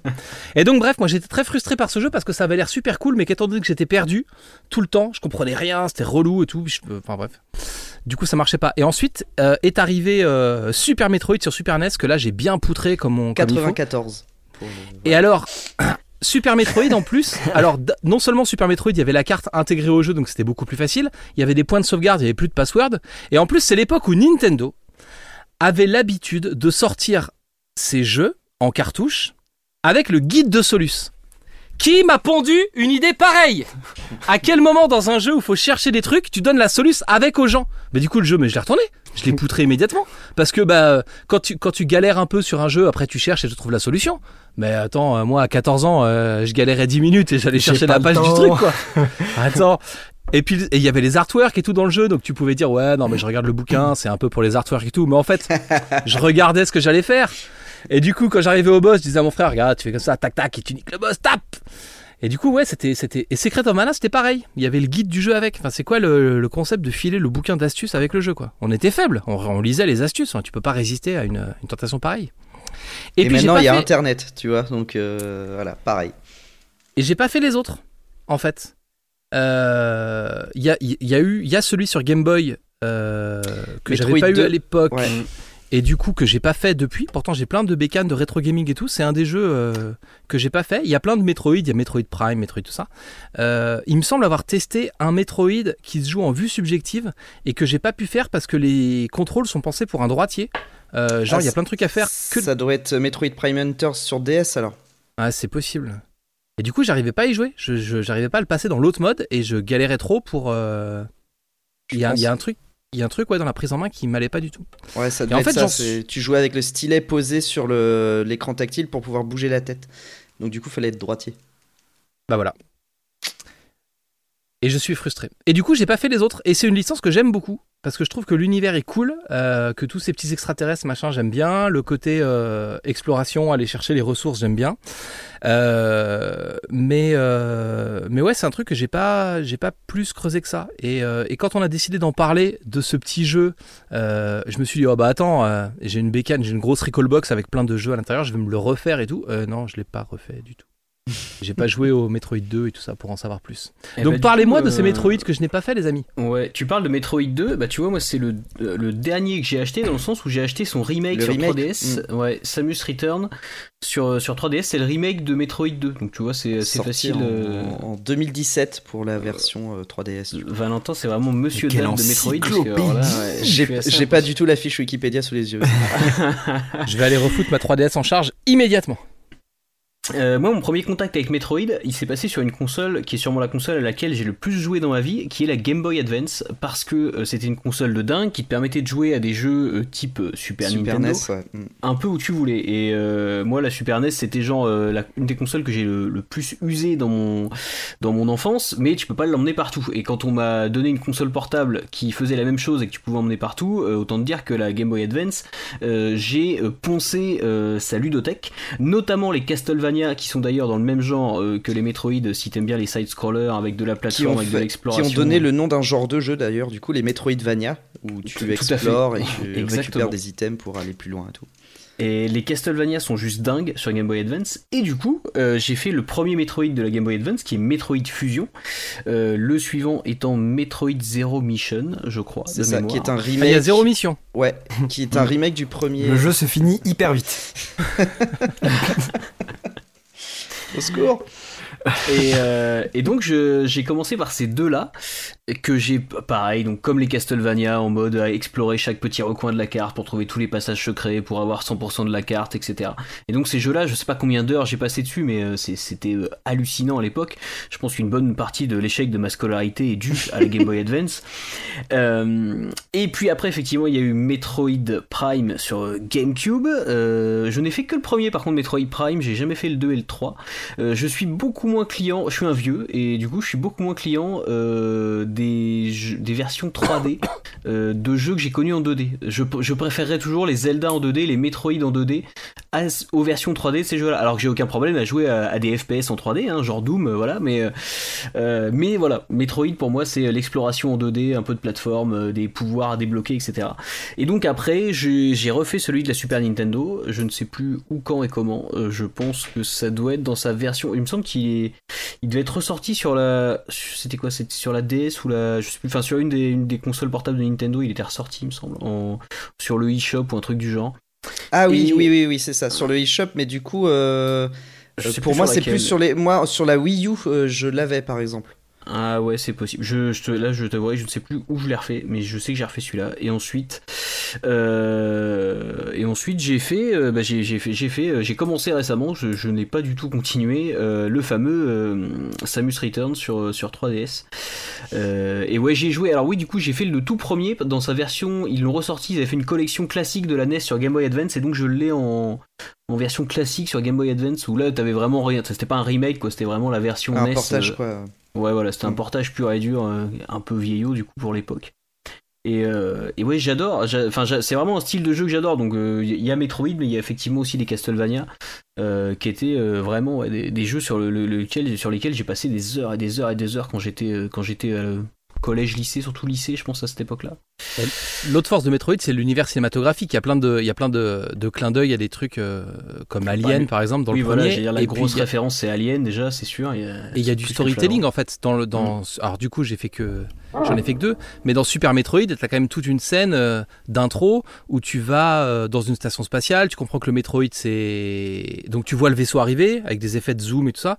Euh, où tu, comprends que le Metroid s'est échappé. tu dois réussir toi à t'échapper de la base. la base pète, ça t'envoie sur une autre planète. T'as des plans où tu vois le vaisseau arriver et tout, qui pour le coup étaient euh, exploitaient les capacités techniques de la Super NES avec des trucs genre waouh, on n'a jamais vu le vaisseau être plein écran et disparaître en, en dézoom dans la planète par exemple. Il y, a, y, a, y, a, un vrai attachement à la façon dont on va raconter l'histoire quoi. Les introductions des boss, ce genre de choses étaient vraiment des trucs euh, hyper travaillés jusqu'à la Super NES. C'est ça, c'est le côté cinématographique qui te fait kiffer, euh, Valentin? Oui, absolument. Euh, alors moi, con contrairement à Chris, alors euh, c'est Hyundai passe la meilleure soirée de sa vie là. non, non, mais non, non, non en, en, vrai, en vrai, je vais te, je vais te, je vais te livrer euh, ma pensée telle quelle. Je me rends compte que je suis complètement passé à côté de cette licence, quoi parce que enfin euh, voilà les, les, années que vous évoquez et tout c'est des années où je jouais et euh, beaucoup et, euh, et j'essaie en fait de réfléchir euh, à ce moment-là sur sur quel type de jeu j'étais et sur quoi j'étais quoi. Donc bon déjà Castlevania ça m'aiguille un peu mais mais ouais ouais non je suis complètement passé à côté de cette licence quoi Fallait avoir une console Nintendo déjà, sinon t'étais mal barré. Mais... Alors écoutez, euh, écoutez-moi bien, Monsieur Vépour. Euh, j'ai envie de vous dire que j'étais équipé euh, d'une Super Famicom, donc euh, je vous prierai de, respecter. Mais non, je, pense que j'étais plus sur les, j'étais sur le Castlevania. Euh, Street Fighter et après j'étais plus sur du peut-être Street of Rage Double Dragon et tout ça aussi à ce moment-là j'ai quand même pas mal poncé ces trucs là c'était avant les Final Fantasy du coup donc euh, ouais je pense que J'étais sur des jeux de bonhomme. J'étais plus sur de la bagarre, quoi. Voilà, c'est ouais. ça, quoi. J'étais pas sur des trucs avec des gonzesses en armure. Killer Instinct, meilleur jeu de baston oh, de la Super Killer NES. Instinct, putain, ouais. Mais oui. J'étais Mais plus sur du, ouais, voilà, sur du Ghouls and Ghosts, euh, Altered Beast, euh, ce genre de, ce genre de, de jeu vrai euh, avec des hommes en personnage et pas des, et pas des gonzesses, quoi.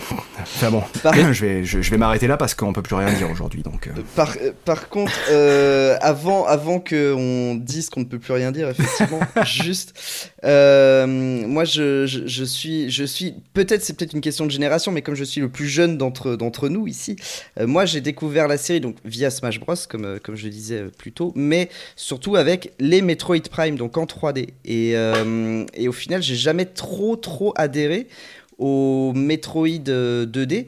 Et alors mon frère qui est plus jeune que moi, par contre, lui, il a fait, il a retourné Super Metroid, euh, donc l'opus de Super NES. Euh, il adore ce jeu, c'est peut-être son Metroid préféré. Euh, mais, mais voilà quoi. Donc comme quoi, même les plus jeunes peuvent, peuvent adhérer à ça. Mais moi, c'est vraiment... euh, dans Metroid, ce que je préfère, c'est les Metroid Prime où, euh, où en fait, bah, donc c'est adapté en, en 3D, vu à la première personne. Donc on est derrière le casque de, de Samus, avec euh, le canon devant soi, enfin comme un FPS. Tu, veux dire qu'on est dans la gonzesse? On- je j'ai pas C'est voulu sale. la faire, mais oui, Je suis oui, désolé. exactement ça. Euh, Tu donc es Metroid- Samus, quoi. Mais tu es Samus, absolument. Euh, Metroid Prime sorti en 2002, mais moi j'y joué vers 2004, un truc comme ça, quand le, deuxième est sorti, donc j'ai enchaîné les deux. Euh, et effectivement, il y a un aspect hyper ci- cinématographique, comme disait euh, Matt. Euh, tu as une, tu as plusieurs modes de visée euh, pour euh, visée infrarouge, visée de combat classique, euh, voilà. Et tu as aussi un mode de visée qui te permet d'analyser les objets autour de toi et euh, les, écrits autour de toi des différents peuples que tu vas rencontrer. En fait, euh, dans les trois jeux, en gros, pour résumer, tu arrives sur des planètes où, euh, chaque civilisation de chaque planète a disparu. Et euh, tu peux recomposer son histoire euh, en, analysant les écrits qu'ils ont laissés sur les murs, sur les, dans leurs ordinateurs et tout ça. Et en fait, comme c'est un jeu euh, qui respecte le, produit de base, donc à savoir l'exploration que tu peux faire dans un certain ordre, hum, enfin, t'es pas libre, mais tu peux euh, aller dans des endroits avant de te rendre compte que tu ne peux pas tout de suite y accéder, mais t'en as exploré un peu une partie, donc tu reviens en arrière, tu récupères le bon item et tout ça, tu avances, donc tu tâtonnes à chaque fois. Et en tâtonnant, en fait, tu euh, trouves des éléments de l'histoire, mais pas forcément dans, dans l'ordre chronologique. Et donc, du coup, tu reconstitues petit à petit l'histoire de chaque peuple, ou l'histoire, en fait, ça se joue sur différentes périodes. Soit c'est un peuple qui a disparu depuis très très longtemps, mais tu as aussi les, méchants, les méchants pirates de l'espace qui vont euh, euh, envahir euh, la planète et qui eux sont là depuis quelques mois à peine. Et tu peux aussi reconstituer leur histoire en mode, bon alors nous on arrive sur la planète pour trouver telle ressource, en même temps on tombe sur cette espèce d'alien qui est un peu chelou, on pense qu'on peut l'exploiter et tout machin.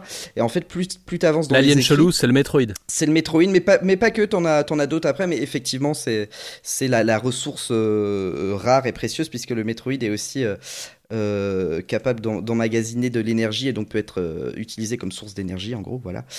Euh, et du coup, tu as aussi des, passages où euh, tu apprends l'histoire des pirates de l'espace qui font sur cette planète et tout ça. Et au bout d'un moment, en fait, quand tu vas avancer dans le jeu, euh, tu vas aller voir, tu vas voir dans leurs archives, ah, on, vient de voir que Samus est à nos trousses, qu'elle va pas tarder à arriver, donc on va commencer à planquer tel ou tel truc. Et tu comprends pourquoi toi, tu as autant galéré dans le jeu à, aller à tel endroit ou, ou à accomplir telle action. Et donc, du coup, il y a voilà, vraiment ce côté, je reconstitue l'histoire dans un dans un dans, une atmosphère de, science-fiction euh, digne des euh, digne d'Alien ouais euh, notamment le tout tout début du, premier Metroid c'est carrément ça tu arrives sur un vaisseau abandonné où tout a explosé et tout et tu dois savoir ce qui s'est passé.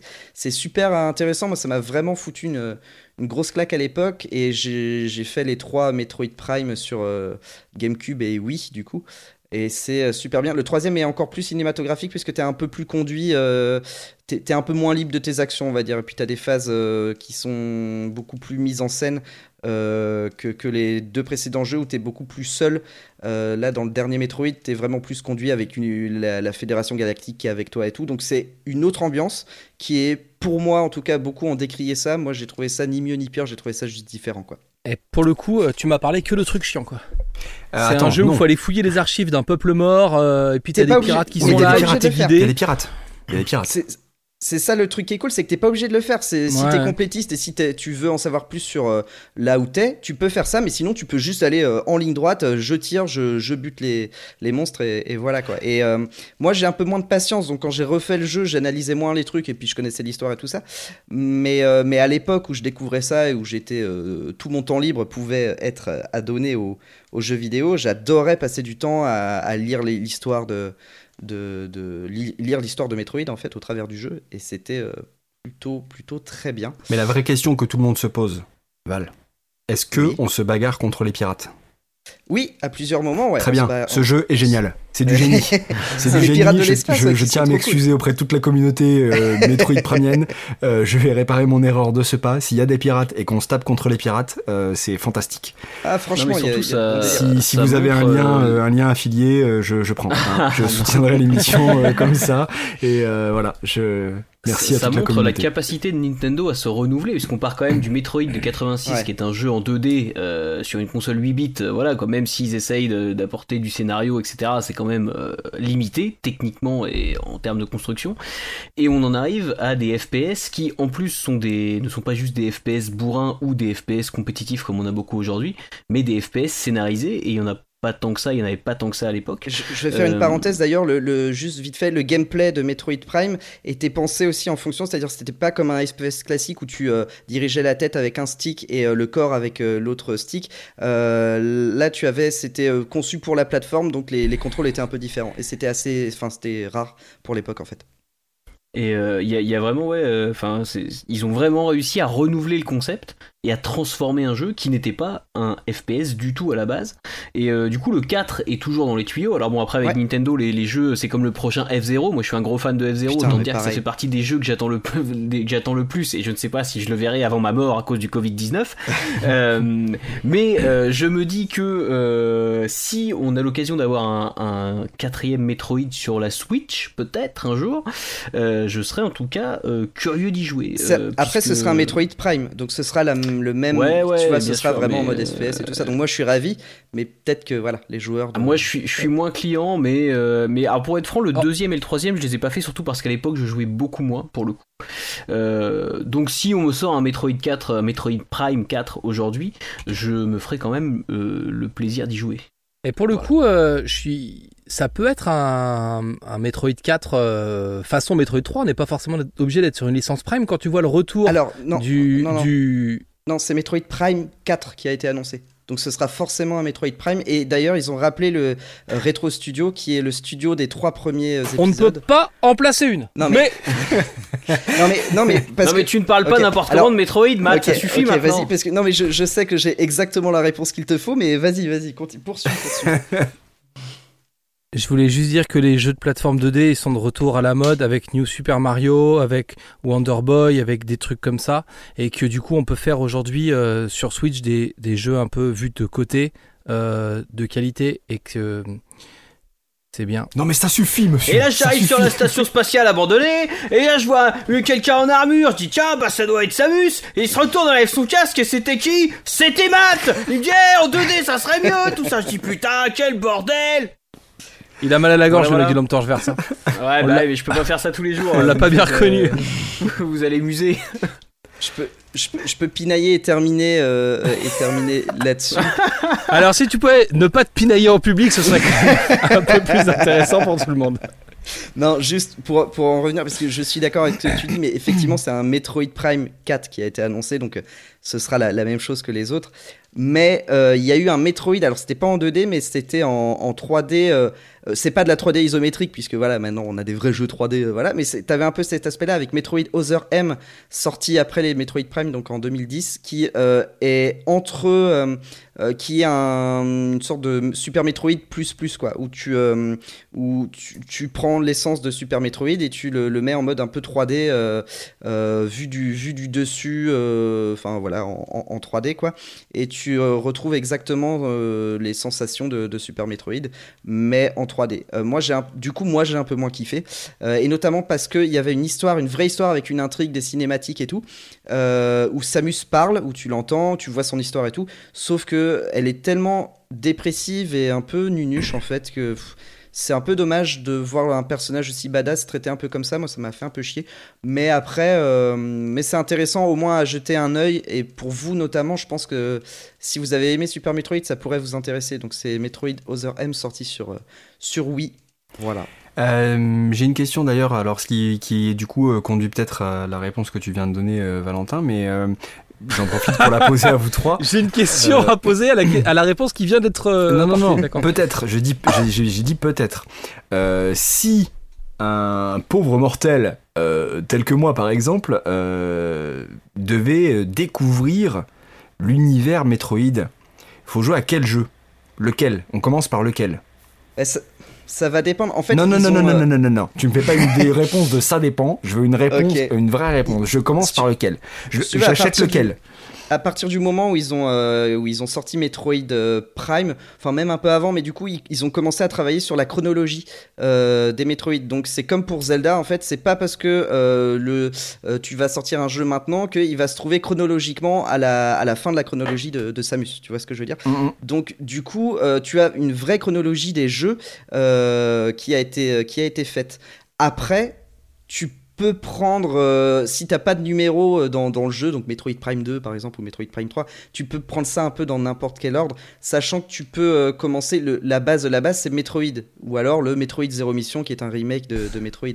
Ça, Alors, je vous déconseille de commencer par le Metroid Mais de NES. Voilà, exactement. Je déconseille aussi parce que c'est peut-être celui qui a le plus vieilli, euh, qui pff, le moins. Voilà. Par contre, Zéro Mission, ils ont mis un petit emballage autour avec avec des cinématiques et tout ça. Donc bon, tu peux peut-être jouer à celui sur sur GBA euh, Zéro Mission, donc qui euh, qui est l'histoire du premier en fait. Mais sinon, Ah, tu mais- peux très bien jouer à Super Metroid qui te remet un contexte au début. Enfin, tu peux prendre un peu le- les jeux dans dans Ah ouais, quel moi quoi. je recommanderais fortement ceux de la Game Boy Advance, euh, notamment aussi Fusion, ouais, ouais, du coup elle a une sorte ouais, d'armure un peu symbiotique, dernier on va pour dire. le coup. Chronologiquement, Voilà, c'est la toute coup, fin, mais c'est pas grave. Je, je vois que Valentin s'enflamme un peu dès qu'on parle de Metroid. Pardon, Ouais, il est- excusez-moi, pardon. je me sens du coup je me sens un peu menacé en Non, disant non, mais- chose. Je dis il va pas valider, tu sais, il va, il va me faire un procès et tout. À tout moment, il Donc peut ouais, ceux de la Game Boy Advance, ceux de la Game. Boy Advance sont vraiment sympas. Sinon, si t'as une, une 3DS sous la main, le fameux Samus Return, euh, moi je l'ai, je l'ai payé, je crois, genre 10 balles en solde euh, dans un bac à solde chez Leclerc, tu vois. Alors Donc sous la main non, moyen mais de- je suis un influenceur, donc euh, je vais euh, contacter euh, les services presse de Nintendo et puis Ouais. je vais leur dire écoutez, euh, je vous fais un post Instagram. euh, Eh, je on te file le s'arrange. 06 de Nintendo si tu veux. Voilà, très bien. Euh, en tout cas, euh, voilà, il y, a- il y a moyen de découvrir ça. Puis aujourd'hui, effectivement, avec les consoles virtuelles et puis euh, le piratage, euh, il y a moyen de découvrir tous ces jeux-là euh, assez facilement. Euh, en- je pense qu'il n'y a que des bons jeux Metroid. Euh, tu vois, genre Zelda, je te dirais, je- moi j'adore tous les, tous les Zelda, l'univers de Zelda, mais je pense qu'il y en a des plus ou moins bons. Faut qu'on se fasse un épisode Metroid- Zelda, absolument. Ouais, un jour aussi. Rendez-vous euh, pour un épisode de 8 heures. Ah oui. sur, euh, Mais Metroid, il n'y a pas de mauvais euh, jeu Metroid, je pense. Donc, du coup, tu peux commencer. comme les situations, tu quoi. veux. Ouais, mais moi je suis chaud pour faire un épisode de Zelda plus tard aussi, surtout que j'ai- un Tout peu de suite, même- allez, c'est parti. Alors, Zelda. Non, mais pas tout de suite. Alors. mais parce que j'ai un peu le même, euh, le le même cheminement avec les Zelda. Je préfère les Zelda en 3D et vous, je sais que vous préférez ceux en 2D. Non. Ah oui, Bref. évidemment. Bref, de toute façon, on peut plus rien dire ici. donc, euh, on préfère les bons jeux, quoi. Et on peut plus rien dire, ouais, il paraît. C'est ce qu'on va voir dans, dans quelques minutes. Mais avant, je voulais vous proposer un petit quiz, un petit, Ah. une petite Oh séance, euh, une petite séance ludique et d'amusement. Et euh, dans quelques instants, on parlera des vieux sketchs et du fait qu'on peut plus rien dire aujourd'hui ou pas. Et vous allez voir, un avis parmi nous va vous surprendre. Restez avec nous, surtout ne zappez pas. Et pensez à faire vos courses via les liens affiliés, bien sûr. Euh, du coup, euh, je vais vous proposer de jouer à un jeu que j'ai vu dans un vieux sketch. Ça s'appelle Vous connaissez-vous Vous? En fait, c'est un quiz où en fait ce sont des questions sur vous. Donc euh, on va voir si vous avez les bonnes réponses. C'est euh, c'est, ah la euh, largement inspiré d'un- sketch de Alexandre Pell, Gad Elmaleh et Jamel Debbouze. Donc ça vous Ah. Ça vous resitue un peu le, le contexte.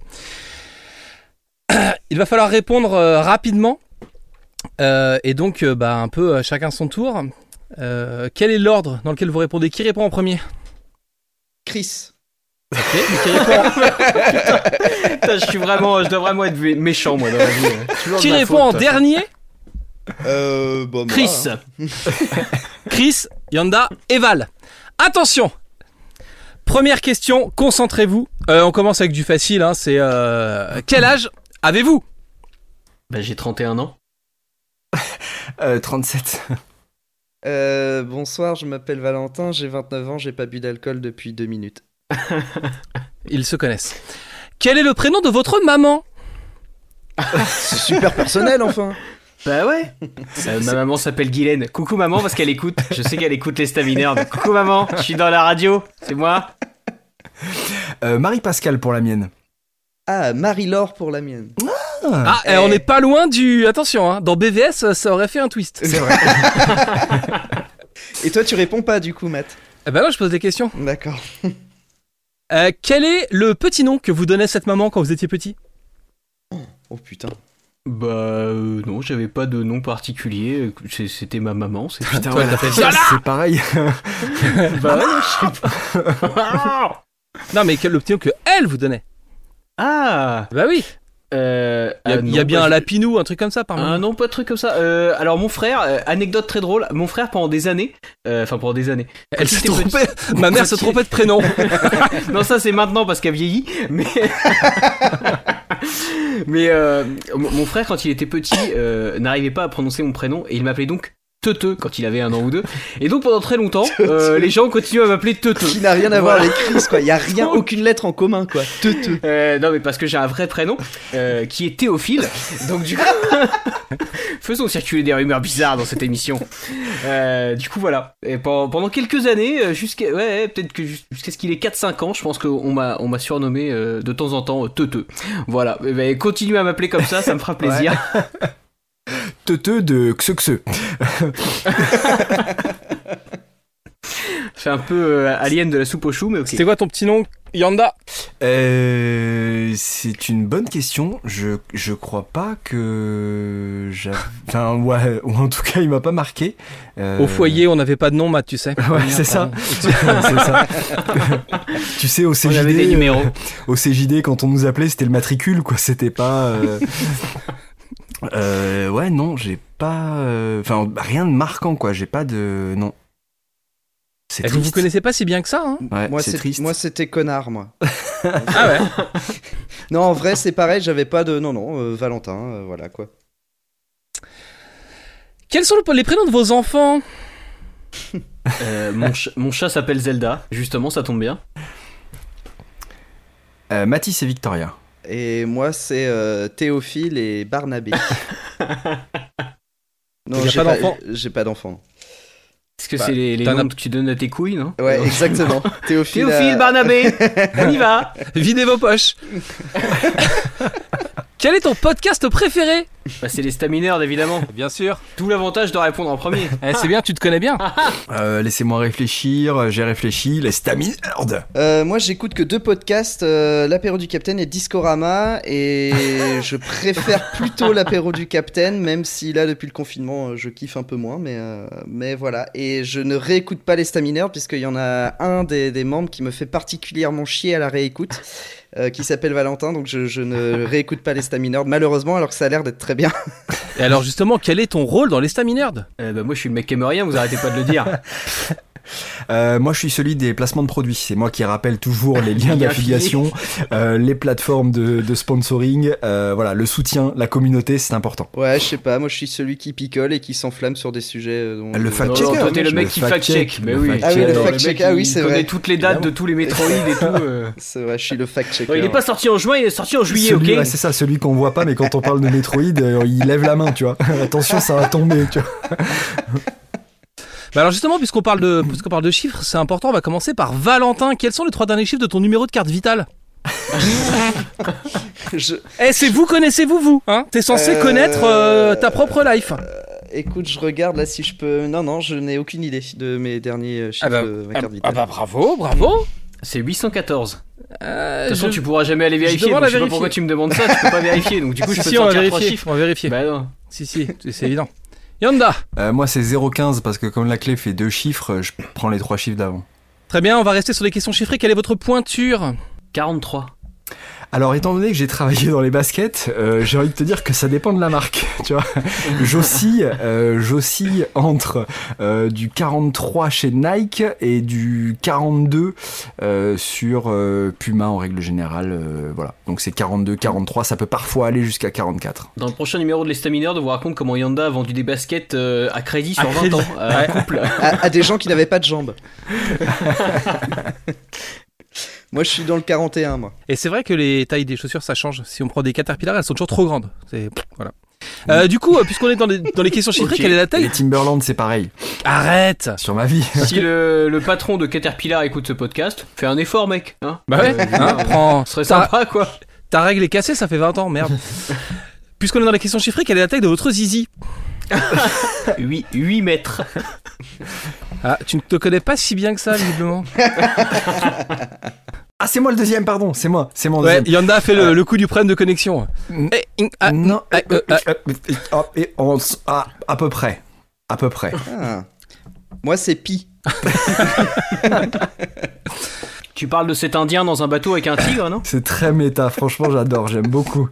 J'aime beaucoup. Avez-vous des petites cuillères? Bah ouais. Euh, Sans vérifier, sans vérifier, de mémoire, de mémoire, seulement de mémoire. J'ai des petites cuillères chez moi, effectivement. Ok. ouais. Alors moi j'en ai, cuillère à café, on appelle deux ça en. Alors attention, j'en ai deux types. Moi j'ai des cuillères et j'ai les cuillères à café qui sont plus petites que les cuillères. Ah bon? Donc j'ai les deux. Ah, Un petit point vaisselle après les chaussures. Voilà. et j'ai même encore une cuillère de baptême que je- pour laquelle j'ai jamais été baptisé euh, en argent, euh, toute oxydée euh, au fin fond d'un tiroir. Non mais je suis d'accord avec Yanda, si t'essayes de manger ton yaourt avec une petite cuillère pour tourner le sucre dans ton café, franchement tu vas galérer parce Ah, qu'elles tu sont vas vraiment galérer. toutes petites. Elles sont C'est une- ouais. un enfer. Je sais pas, moi j'achète que des yop, comme ça je n'ai pas besoin de cuillère. Mais pour les enfants en bas âge, les cuillères à café, donc petites petites cuillères, c'est très bien parce que ça évite qu'ils en mettent partout. Ouais. Voilà, anecdote de parents. Hein, c'est Eh un ben. podcast familial. On est euh, Et la voilà. semaine- dans le prochain épisode, on vous racontera euh, l'intérêt du Mazagran aussi. et du talc. Mais ça c'est pour on dira comment faire du slime. hein. Avec du produit vaisselle, et puis après les gamins ont les mains brûlées au deuxième degré, c'est super. Val, t'as les petites cuillères? Ouais, évidemment, j'en ai des petites, des grandes, des moyennes. J'ai des petites cuillères avec des longs manches, des petites cuillères avec des petits manches. euh, ouais. Je, je suis le roi de la petite T'as cuillère. t'as les cuillères pour les pots de confiture, celles qui ont les longs manches Exact. et que tu peux. Ouais, yes. Et voilà, Eh oui. exactement, Ah, exactement. le mec est équipé. Il t'a il t'a un trousseau en fait. J'ai un trousseau de petites cuillères. On appelle ça des Euh. cuillères suisses d'ailleurs. Est-ce que tu peux me décrire ton personnage du Lampe Torche Verse? Euh, c'est un mec qui crie. c'est un mec qui crie, voilà, c'est tout. Ah, moi, il a des filtres, il utilise beaucoup de filtres En- dans sa voiture. dans sa voiture en règle générale, c'est vrai. Ouais, bah moi c'est merde si je m'étais préparé. Moi j'ai pas de personnage, hein. Par contre, bon, ah là là, j'ai failli, j'ai failli réussir, c'est dommage. Il fait chier. Mais non, non, euh, oui, moi c'est. euh, comment il s'appelle ce con? C'est Patrus Balkanus, bien sûr. En quelle année as-tu rejoint lescomics.fr Un collectif de youtubeurs où nous nous sommes rencontrés En 2014, puisque j'ai lancé Comics Rise en 2013 et qu'on a dû faire les comics.fr l'année suivante, je pense. Donc c'était 2014. Tout à fait, c'est l'été 2014. Euh, moi, c'était en 2015 alors du coup, puisque je vous ai rejoint un an après. Le Et, traître. et ben, Ouais. je pense que c'était 2015 aussi. Je, je pense. Mais je pourrais pas te dire le mois. Je ne pourrais pas te dire le mois. Vous y étiez youtubeur à l'époque Puisqu'on s'est On rencontrés dirait, grâce à J'ai vos... l'impression d'être dans, euh, dans 7 à 8. euh. Non, je fais ma, je fais ma transition. Écoute-moi bien, Nico Saliagas. euh. Chris, Ah ouais quelle est la première vidéo de ta chaîne YouTube Chronologiquement. La toute première vidéo que j'ai postée, Ah c'est une vidéo sur euh, Fantasque. Très bien, bonne... euh, Tu connais bien ta Bah, chaîne euh, je sais ce que j'ai fait quand même. Attends, euh, tu me prends pour qui euh Yanda, c'est c'est quoi la première vidéo de ta chaîne YouTube? Euh, la chaîne YouTube Comics Ouais. Euh, c'est Bah les- celle sur laquelle je suis allé chercher les infos il y a une heure quoi. Ok, d'accord. Euh, Quelle de préparation. mémoire, c'est l'épisode pilote de Comics Hardcover. Et ça parle de Euh, ça parle de euh, Batman et Robin All-Star, de Frank Miller et de euh, Justice League New 52. Putain, c'est pas mal. Et alors, Yes. ça va vous surprendre Val, quelle est la première vidéo de ta chaîne YouTube Ouais, alors promis, je, vais, je, je, je ne vais pas regarder là en direct et j'ai un gros gros doute parce que je ne crois pas que c'est un 2 minutes du peuple, il me semble que c'est la deuxième celle-là. Euh, je crois que c'est une vidéo sur Metroid Prime et je me demande si c'est pas une bande-annonce sur Metroid Prime 3. Est-ce que c'est ça C'est une vidéo sur Metroid Prime que, mais du coup, j'ai pas. Il y a des, il y a des images, il y a plein de trucs, mais il y a des, ouais, c'était il une y a des bande-annonce. logos d'Ivix, codec d'Ivix, pour vous situer un peu. C'est ça, c'est ça. Po- 5000 vues, il y a 13 ans. Eh ouais, t'as vu un peu? Et alors justement, quelle est la vidéo la plus populaire de ta chaîne YouTube, Valentin? Ah putain. Euh, donc ça par contre c'est un 2 minutes du peuple. J'hésite Te entre- connais-tu vraiment? Si tu te connais vraiment, tu le sais. J'hésite entre le restaurant et la première radio associative et je dirais que c'est la première radio associative du coup. Eh bien, c'est le restaurant Ah putain. qui est putain. qui est une de mes chroniques des 2 minutes du peuple préférées. Donc euh, Bah, j'étais vois. ravi de voir ta petite tête de Valentin à 16 ans refaire ce truc là. Et c'est une vidéo euh, parce que là on arrête de rigoler deux minutes qui fait euh, plus de 918 000 vues. Ouais. T'es presque à 1 million de vues avec ce truc là. T'as vu, t'as vu. Bah, je suis à 10 millions, plus de 10 millions de vues sur ma chaîne en tout, ce qui est assez énorme pour quelqu'un qui fait des vidéos à 1500 vues actuellement. Ce regret sera Comme quoi. Ouais, ouais, laisse-le, j'assume. J'assume de ouf. Chris, c'est quoi la dernière vidéo euh, la pardon la vidéo la plus populaire de ta chaîne? Euh, c'est celle où je parle du comics Chuck Norris, qui est donc un gros mytho puisqu'elle s'appelle le plus puissant des personnages de l'univers Marvel. Et parce que du coup c'est un comic Chuck Norris qui est, qui est paru chez Marvel. Voilà. Et Bien. forcément Chuck Norris est plus fort que tout le monde. Évidemment, tout le monde le sait. Voilà. Yanda, c'est quoi la, la vidéo la plus populaire de ta chaîne? Eh ben, je sais pas. Euh, je dirais peut-être euh, celle sur la continuité avec DC Rebirth? Je sais pas. C'est celle sur Injustice. Ah ouais? Ah ben Et voilà. oui. Jeux vidéo, tout ça. Comics et hardcover euh, sur la BD Injustice. Ok. Et du coup, quelle est la meilleure vidéo de ta chaîne? Ah, c'est compliqué ça. La meilleure, Euh, la meilleure, c'est-à-dire celle qu'on préfère Ouais, ou... ah, Pour d'accord. toi, quelle est la meilleure vidéo de ta chaîne? Celle qui n'est pas encore sortie. Ah putain, c'est trop dur ça. Ouais, Moi, je sais sur quoi elle est. déjà. Mais après, dans les existantes, alors attends, dans les existantes, je vais, regarder, je vais chercher dans les existantes, je vais pas faire la, cette réponse que j'aime Euh, beaucoup au demeurant. Bah, mais- Chris, du coup, moi, moi, je, réflé- moi je réfléchis, mais euh, Euh, moi, je suis quand même assez fier de ma vidéo sur euh, les comics, enfin les super-héros sont-ils euh, la nouvelle religion? Je trouve que c'est quand même un thème qui est pas dégueu, qui a pas été exploité ailleurs, que je suis quand même pas mauvais quand j'écris des trucs, que je l'ai pas recopié sur Wikipédia. Donc du coup, franchement, pff, franchement, elle est pas mal. Val? Euh, ah, euh, t'as répondu euh, Yanda, j'ai pas fait gaffe. Euh, tu disais quoi du coup, Yanda, tu dis quoi? Il a dit la prochaine. Hein? Voilà, alors, j'ai- prochaine. Ah oui, la pro- prochaine. La, Ah oui, la réponse ok. d'instant, Oui, c'est celle qui n'est pas encore sortie. Mais voilà. euh, si après J'avais- entendu, une, mais je si je devais en choisir une parmi les existants, euh, je dirais, euh, je dirais celle sur la continuité parce qu'elle est quand même assez euh, riche en termes de contenu et je crois que j'arrive à rester suffisamment clair et compréhensible Et, et, en tout cas, sur les retours que j'en avais eu, les gens arrivaient à bien resituer le truc et c'était clair. C'était l'objectif. Donc sur ça, c'était cool. Moi, je fais tellement de trucs différents que c'est trop dur de choisir en fait. J'aime beaucoup. Euh, J'avais fait un mashup euh, sur les films des Wachowski. Non, non, non c'est pas ce que je te demande. Je te demande laquelle est ta préférée. Et si ouais. tu te connais vraiment, tu dois le savoir. Ah bon? Ah bah oui. oui, non mais ah bon. bien sûr, oui, mais toi t'as Bah, pas. Mais qui suis-je On m'a pas dit. Mais tu qui, dis genre mais j'ai qui la- suis-je Tu dis genre que t'as la réponse. Ça fait genre que t'as la J'ai réponse. jamais dit que j'avais les euh, réponses. Oui, J'ai- voilà, c'est ça. J'ai validé aucune de vos réponses. Eh ben, mais moi, je, je n'en, sincèrement, je ne sais pas. euh, Peut-être W du coup, ouais. Donc ce mashup sur les films des, des Wachowski. Mais c'est c'est dur. Il y a le Cinéma Shop 4 que j'aime beaucoup aussi. Mais euh, le W, c'est une vidéo que je peux moi regarder, contrairement au Cinéma Shop 4 où je, je, ça, je vais pas moi de moi-même aller la regarder, tu vois. Euh, ou en tout cas pas sobre. Ah, il ne reste que deux questions et ce sont les deux questions les plus importantes. Qu'est-ce que tu aimes le plus chez moi?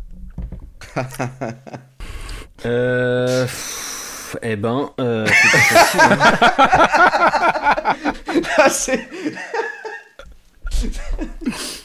Moi, il paraît que j'aime rien. Alors, euh, j'aime. Tu sais ce que j'aime? J'aime. J'allais dire j'aime. J'aime tes yeux. J'aime ton odeur. Mais je dirais plutôt. J'ai la ref, j'ai la ref de cette chanson. Tous Oui, tes bah, gestes de toute façon, euh, J'ai envie de te dire que comme toutes les références de ce podcast ne concernent que des gens qui ont au moins 30 ans, tu as forcément la rêve puisque c'est quand même un podcast de vieux ce soir. Hein, genre, entre euh, 24, euh, la Super Nintendo et puis euh, voilà. Euh, non, je- je- fran- en vrai, euh, j'aime le fait que tu sois franc, euh, Matt. Je te le dis. Voilà, j'aime ta franchise.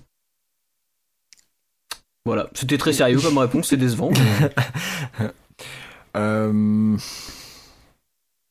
C'est vraiment une question piège parce que je déteste les compliments. euh, mais alors, le, le premier truc qui m'était venu, c'était la franchise aussi, mais du coup, je vais, je vais trouver autre chose. Euh, Ah oui, vous avez choisi de pas être d'accord en fait. Ce soir, c'est le moment où on. Ah non, non, si, si, je suis, complète- je suis complètement d'accord avec ça, et c'était le premier truc qui m'est euh, qui m'est venu. Euh, J'aime bien chez toi, bien que ça soit. Non, tu mens, Euh, tu mens. un- Non, je sens que tu mens. Tu baratines là. Là, C'est- tu veux me c'est vendre un C'est un truc. défaut, mais. non, non, non. J'aime fait- beaucoup ton canapé. En fait, ce que, ce que, ce que j'aime chez toi, c'est euh, ta capacité continue à te remettre en question. Bien que ça ne soit pas forcément toujours une bonne chose pour toi parce que ça va te faire douter, etc., alors que tu devrais pas forcément, mais euh, tu as cette capacité-là qui n'est pas donnée à tout le monde et que j'apprécie. C'est vrai. Voilà. Eh bien, quitte à continuer dans cette masturbation euh, commune, euh, ce que j'aime chez toi, c'est ta confiance en moi. Comme ça, je retourne le truc sur euh, ma personne. Dernière question, peut-être la plus, celle qui décidera de- du ton de la fin de ce podcast. Quel est le membre de l'Estamineur que tu aimes le moins? Trop bien. Qui répond On reprend le rôle Parce que comme bah tu as oui. changé parfois le sens de réponse, je ne sais plus qui doit répondre. Non, bah, c'est- Euh, oui, toi. j'ai changé, Ah bon j'ai- changé pour faire la transition euh, de Val en fait euh, deux fois, parce que du coup ça enchaînait Metroid Prime et les deux minutes du peuple avec son audience euh, scandaleuse. Et puis. euh, Ah oui, en plus, si ce questionnaire a été écrit, alors là vraiment, bon. Euh, Bah oui, c'est écrit, évidemment tout est écrit. Écoute, moi, euh, je, mais je vais, je- on va tous pouvoir faire la même. Moi, c'est c'est Chris que j'aime le moins parce qu'il aime rien. Donc, euh, bah, il n'aime pas euh, sa propre participation à cette émission. Moi, je subis euh, cette émission depuis maintenant 6 épisodes. Euh, vraiment, euh, c'est un calvaire, quoi. Est-ce que cette émission qui est à ton initiative? C'est ton idée. Euh, Non, c'est pas vrai. Arrête de me mettre tout sur le dos comme ça. Ça suffit. Arrêtez. J'y suis pour rien. Euh, moi, c'est les- c'est Yanda parce que c'est la minorité. J'aime pas les minorités. Yanda, il y a quelqu'un qui est en train de rentrer très discrètement derrière toi. J'osais pas, j'osais pas dire non plus, mais oui. Euh, comment vient- Non, mais ouais, elle ouais, est mais c'est clair. On va hein, tous dire la même chose. Moi, c'est. Pardon Tu disais? Non, je disais, la personne est rentrée à pas feutrer pour ne pas faire de bruit. Vous ne l'avez pas entendu. Mais ouais, moi, bah, comme je disais tout à l'heure, j'aime pas m'écouter, donc euh, c'est ça. euh, moi, celui que j'aime le moins, c'est effectivement c'est Valentin. ouais. Quel connard celui-là. Et bien voilà, je t'invite à retrouver le sketch original. Évidemment, si vous aimez euh, Jamal Rire, Debbouze, si vous aimez rire, hein, parce que là, si vous aimez Lolé. Euh, j'ai pas posé les questions du sketch original parce que c'était euh, quelle est votre adresse, euh, des trucs comme ça. Et du coup, je me suis dit, bon, on allait avoir que des mauvaises réponses. euh, les gens vont dire, ah bah je ne sais plus, je, je comprends pas. Donc non, non, il a fallu qu'on repasse à autre chose. Et justement, cette transition euh, habile était une façon d'utiliser un vieux sketch euh, pour euh, relancer cet éternel débat sur les vieux sketchs. Eh ben. Tu vois un peu le et en même temps ça permettait aux gens qui qui nous connaissaient pas tout à fait bien avant peut-être de peut-être en savoir plus sur nous. Toi, on sait par exemple que euh, que que Yanda est assez précis sur les cuillères, que c'est un truc qui est pas rigolo.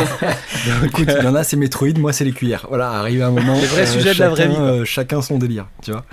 Sur une île déserte sans courant, hein, ça se qu'est-ce que tu fais avec ton Metroid On ne sait pas. Tandis qu'avec une cuillère ou une cuillère à café, tu creuses un trou plus ou moins vite. Bah, attends, tu peux te fabriquer un abri Ouais. Ouais, à flanc de colline, dans la terre comme ça, tac tac. Sans utiliser tes ongles. Ah, et viens, on va parler tous les deux, on a plein de trucs à se raconter. Est-ce qu'on peut, est-ce qu'on peut revenir au thème principal de cette émission, s'il vous plaît Parce que On peut plus rien dire, franchement, c'est n'importe quoi. C'est ça, voilà. On est là, on peut plus rien dire. Euh, comment c'est venu? Vous avez revu euh, De Coné Garcia, c'est ça? Euh, ouais, moi ça m'est ça, m'est revenu en, en voyant, euh, il y a eu une rediff sur, euh, sur C8, je crois, de, de Coné Garcia, et en zappant, je suis tombé sur ses sketchs et je me suis dit, waouh, mais impossible de faire ça aujourd'hui. Oh. Impossible. Mais pourquoi? Euh, parce que c'est quand même un petit peu. euh, par exemple, il y a, je- il y a un, un, un sketch où il y a. un- alors je sais plus d'ailleurs qui est déguisé en asiatique, je sais plus si c'est Garcia ou s'il y a un autre mec qui est déguisé en asiatique. C'est Garcia, ouais. Ouais, c'est Garcia. Ouais, et, euh, et c'est vrai que là aujourd'hui, si tu fais ça, c'est- c'est c'est un scandale. Alors attention, hein, enfin, on on va avoir l'occasion d'en débattre un peu. Je... ils, sont face aux, ils sont face aux inconnus, et du coup, ils ont fait eux aussi les inconnus. Et ils expliquent que comme ils ont pas trouvé de noir, ça, ils ont pris un asiate. Exactement. vrai. Et, euh, et du coup, euh, et du coup, ça, ne- ça ne passerait, enfin, ça ne passerait jamais. Euh, Aujourd'hui, déjà, on se plaint des accents asiatiques, à juste titre d'ailleurs, qui sont souvent un peu ridicules dans les doublages, où tout le monde n'a pas d'accent, sauf l'asiatique de service qui parle comme ça, on sait pas pourquoi. et euh, tu nous as quand même... ouais, ouais, T'as dit non, mais c'est un scandale l'accent asiatique, mais tu l'as quand même fait. oui, bah, c'est pour vous expliquer le- le- à quoi ressemble l'accent du personnage. Enfin, évidemment, c'est pas pour le, le valider. Oh, écoutez, bon, je pars, moi, je quitte ce podcast. Eh, Euh, je, je connais, j'ai eu l'exemple de quelqu'un d'autre ici qui fait très bien l'accent asiatique, mais je vais pas le dénoncer. C'est pas moi. C'est un de vous trois, parce que déjà c'est pas moi, on peut m'éliminer, donc. euh, Et euh, non, euh, ouais, je, je me suis, ça, tu vois, je, je- je me suis dit qu'aujourd'hui ça ne passerait absolument pas. Et, euh, et même les des blagues euh, qui sont, alors, évidemment euh, faites déjà à l'époque sur un degré euh, qui n'est pas du tout premier, mais euh, qui, serait quand même assez, assez mal perçu, je pense, pas forcément par le grand public, mais par les gens qui sont engagés dans diverses causes aujourd'hui. Et c'est aussi valable pour les inconnus qui font généralement, voilà, des, c'est pareil où tu vas avoir un personnage qui fait l'accent africain, un personnage qui fait l'accent asiatique, etc. Avec tous les clichés que ça comporte. Qui sont des clichés euh, qu'on estimera datés, hein, mais euh, mais qui nous faisaient rire à l'époque. N'ayons pas peur non plus, évidemment, il faut aussi être franc. Euh, moi, quand j'étais gamin, je voyais ça, ça me faisait rigoler. Mais Voilà. le côté, là, là, on est sur, euh, on est sur, on peut plus rien dire. À, à tort ou à raison? Est-ce que, est-ce que c'est bien qu'on se censure autant, ou est-ce qu'il faudrait qu'on puisse de nouveau, comment dire, être outrancier? Qu'est-ce que t'en penses? Moi, je pense que c'est ni l'un ni l'autre. En fait, je pense que le problème, c'est qu'on a tendance à confondre le fond et la forme. C'est-à-dire que euh, on a tendance à, à croire que euh, si tu fais une blague euh, sur les femmes, par exemple, c'est nécessairement que dans la vie, tu es quelqu'un de sexiste au premier degré et euh, que, en fait, je pense que tu peux rire d'un cliché en ayant conscience que c'est un cliché et donc à partir de là, tu ne ris pas. tu- tu- n'as pas un humour qui est sexiste, tu ne ris pas des femmes, tu ris du cliché, tu vois ce que je veux dire? Tu peux rire d'un cliché raciste et ça ne fait pas de toi un raciste. Alors que euh, te moquer volontairement de quelqu'un à cause de, en raison de son ethnie, de ses origines, je sais pas comment tu peux, voilà, peu importe. Euh, à partir de là, euh, là c'est du racisme. Mais si tu ris d'un cliché raciste, je pense que ce n'est pas du racisme. Voilà, mais c'est une nuance qui est assez complexe et qui effectivement, euh, forcément, c'est des sujets qui sont un peu sensibles et qui enflamment rapidement les gens. Donc, euh, évidemment, tu, entre le moment où tu fais cette blague et le moment où il y a une pluie de tweets euh, vénères contre toi, tu n'as même pas le temps euh, d'essayer d'expliquer la, chose. Et il y a des gens qui de toute façon ne voudront jamais l'entendre. Mais ouais, après, effectivement, c'est un peu comme quand on dit qu'il faut dissocier l'homme de l'artiste. Tu vois, c'est est-ce que est-ce que le mec dans la vraie vie est un vrai pur raciste? Et qui fait des blagues racistes parce que euh, il aime bien euh, faire des blagues racistes et qu'il est vraiment raciste ou est-ce que, évidemment, euh, on doit comprendre qu'il rit de ce cliché sans y croire et sans le, l'entretenir? D'autres diront qu'en rire, c'est déjà l'entretenir. C'est, c'est une très vaste question. En même temps, on va se faire défoncer dans les commentaires pour parler de ça, puisqu'on est entre mecs, blancs, hétéros. Donc, on va tous se détendre. Alors, Complètement. blanc, euh, pas tout le monde. hein. Du coup, Yanda, on parle de toi, tu vas reprendre la parole? Euh, ouais, ouais, ouais. oula, oula. Bah, Voilà. tu vois, ça y est. C'est la censure, On- la on me censure censure. arrive. ouais, exactement. Ça, c'est à cause des, des gaz qui sont, On peut plus- euh, on peut qui plus sont rien dans les dire masques, ici, hein. qui nous empoisonnent et de la 5G, ça c'est sûr.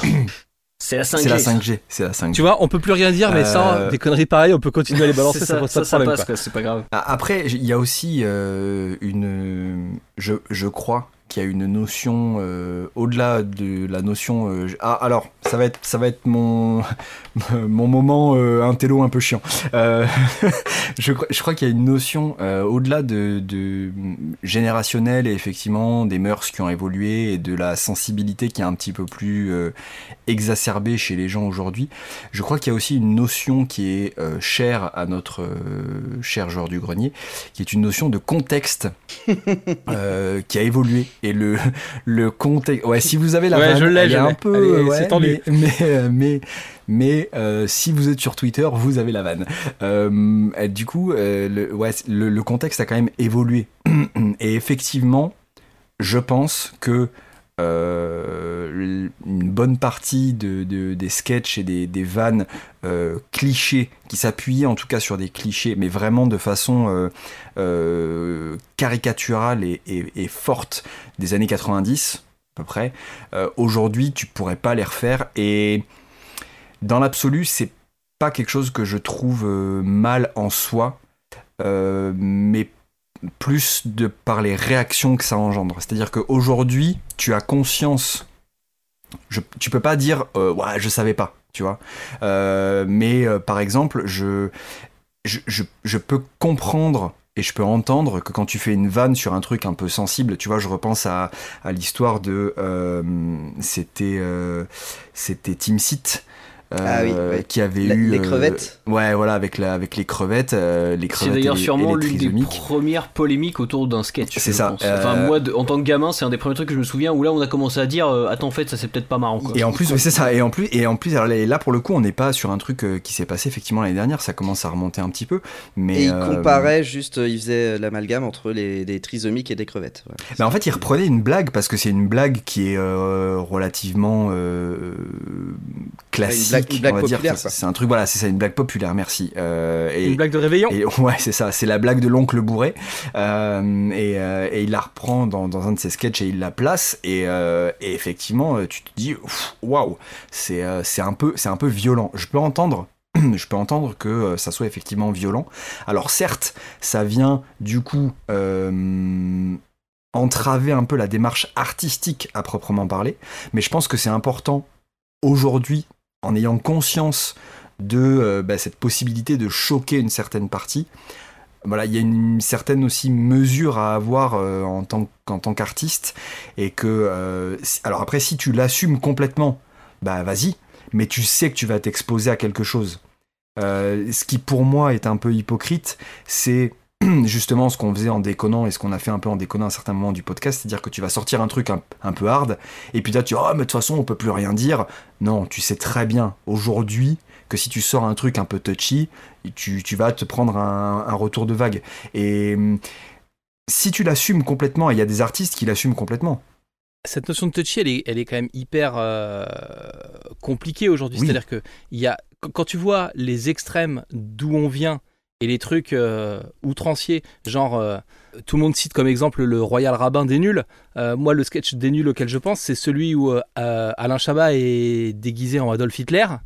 et où il explique que avec tout ce qu'il a fait dans les camps de concentration, personne ne le croit. Ah, si seulement il avait eu un caméscope Hitachi pour filmer ça. Et du coup, tu, évidemment, tu refais pas ça euh, aujourd'hui. Et, et pourtant, euh, bah, je mets au défi n'importe qui d'expliquer que, que Alain Chabat est un, est un révisionniste hein, ou même un, un partisan euh, des idées du nazisme. Et à côté de ça, comment il s'appelle? Putain, Michel, Michel, Michel Leb, ouais. ça? Ouais. ce ne sont pas mes lunettes, ce sont mes narines. Mm. Et du coup, il y a, en fait, c'est- la subtilité du truc qui fait que. Mais moi, je revendique Alors, ce, ce, ce- le fait de Valentin est pas du tout sur cette ligne-là. Et moi, ça me dérange. il- il- tu as envie de faire des blagues qui ne choquent pas ton, ton auditoire. Et moi, je revendique de ruer un peu dans les brancards et de et alors, de pouvoir faire des c'est trucs. pas parce que c'est pas parce que moi j'aime pas en faire que je que je n'aime pas en voir par contre. Ouais. Voilà. Mais vas-y. C'est un peu coup- comme le sexe, quoi.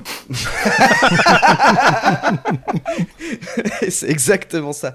Euh, non, vas-y, finis Matt, mais, Mais je, ouais, je vais On- intervenir après. J'ai aussi l'impression qu'on s'est refermé de plus en plus sur nous et sur des petites communautés et que donc on tolère de moins en moins l'autre et tu tolères de moins en moins d'avoir euh, que tu tolères de moins en moins qu'un qu'un hétéro ait un, un avis sur euh, les autres euh, sexualités. Tu tolères de moins en moins que euh, un mec blanc euh, puisse faire euh, des blagues sur une communauté ou une autre quoi. Et de la même façon, tu tolères pas qu'une communauté fasse des blagues sur toi. Alors, Et J'ai un exemple. euh, je pense qu'on a besoin de secouer un peu les choses pour sortir de sa zone de confort. J'ai un exemple personnel. Une Euh, anecdote, tu veux dire? Ouais, non, enfin c'est vraiment un exemple. Euh, en, en fait, le fait qu'on se moque de toi ouvertement, aussi parfois c'est une preuve d'intégration.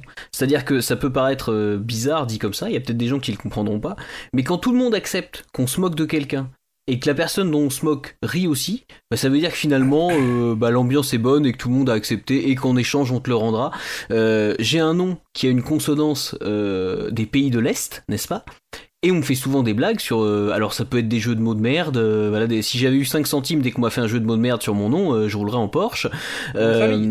Et, et, et tu- et ce- je passe les blagues à base de plombiers polonais, de, de voleurs de poules, de mecs qui fait les parcs-mètres. Je suis les premiers à les, je suis, je suis la premier à les faire. Mais euh, bah, ce que j'aime bien répondre pour mettre les gens mal à l'aise, c'est que si j'avais un nom euh, à consonance euh, arabe, africaine, j'en sais rien, je sais pas, enfin, tu vois, un, nom qui sent un peu plus le sud que l'est, eh bah, euh, on n'oserait pas me les faire.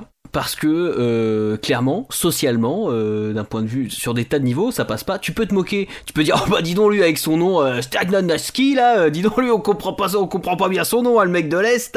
Et là ça passe et personne te dit mais dis donc c'est drôlement raciste. Alors que si t'es je sais pas si t'es marocain et que ton nom sonne marocain, eh ben euh, on fait moins de blagues parce que on sait que ça va, euh, tu vois, gé- générer un petit malaise où on va dire ah, euh, c'est un peu raciste. C'est-à-dire qu'on on va pas traiter. ah, Et pourtant, si, tu prends sur la, base, pour moi, discriminer quelqu'un parce qu'il il est originaire des pays de l'Est ou euh, du nord de l'Europe ou euh, j'en sais rien de l'Amérique du Sud. Enfin, tu vois ce que je veux dire. Si t'as un nom à, consonance euh, portugaise, espagnole, j'en sais. Enfin, c'est- pas moins de la discrimination que si t'as un nom à consonance asiatique ou. Enfin voilà, je. Peut-être qu'il y en a qui m'expliqueront que c'est pas le cas, mais pour moi, c'est soit tu te moques, soit tu peux te moquer du nom de tout le monde, soit tu peux te moquer du nom de personne, mais il ne doit pas y avoir de différence. Et euh, bah moi j'ai toujours pris ça comme un exemple d'intégration, si je puis dire. Moi j'ai pas eu à m'intégrer. Hein. Je suis effectivement, je suis un homme blanc né en France. Effectivement, j'ai pas trop lutté pour m'intégrer dans la société. Je vais pas faire le mec. Mais euh, d'un autre côté, le, fait que tout le monde puisse se moquer de mon nom potentiellement, euh, bah, je me dis bah en fait ça c'est que l'ambiance est bonne, quoi. C'est qu'il y a pas de gêne, c'est qu'il y a pas de. Donc je comprends que ça puisse déranger les gens et qu'il y ait des gens qui. Mais c'est comme celui qui s'appelle euh, Monsieur Connard ou Madame Salope. Hein. Je veux dire, ça doit être, euh, ça doit être des épreuves de la vie, des, des fois un peu dures à traverser.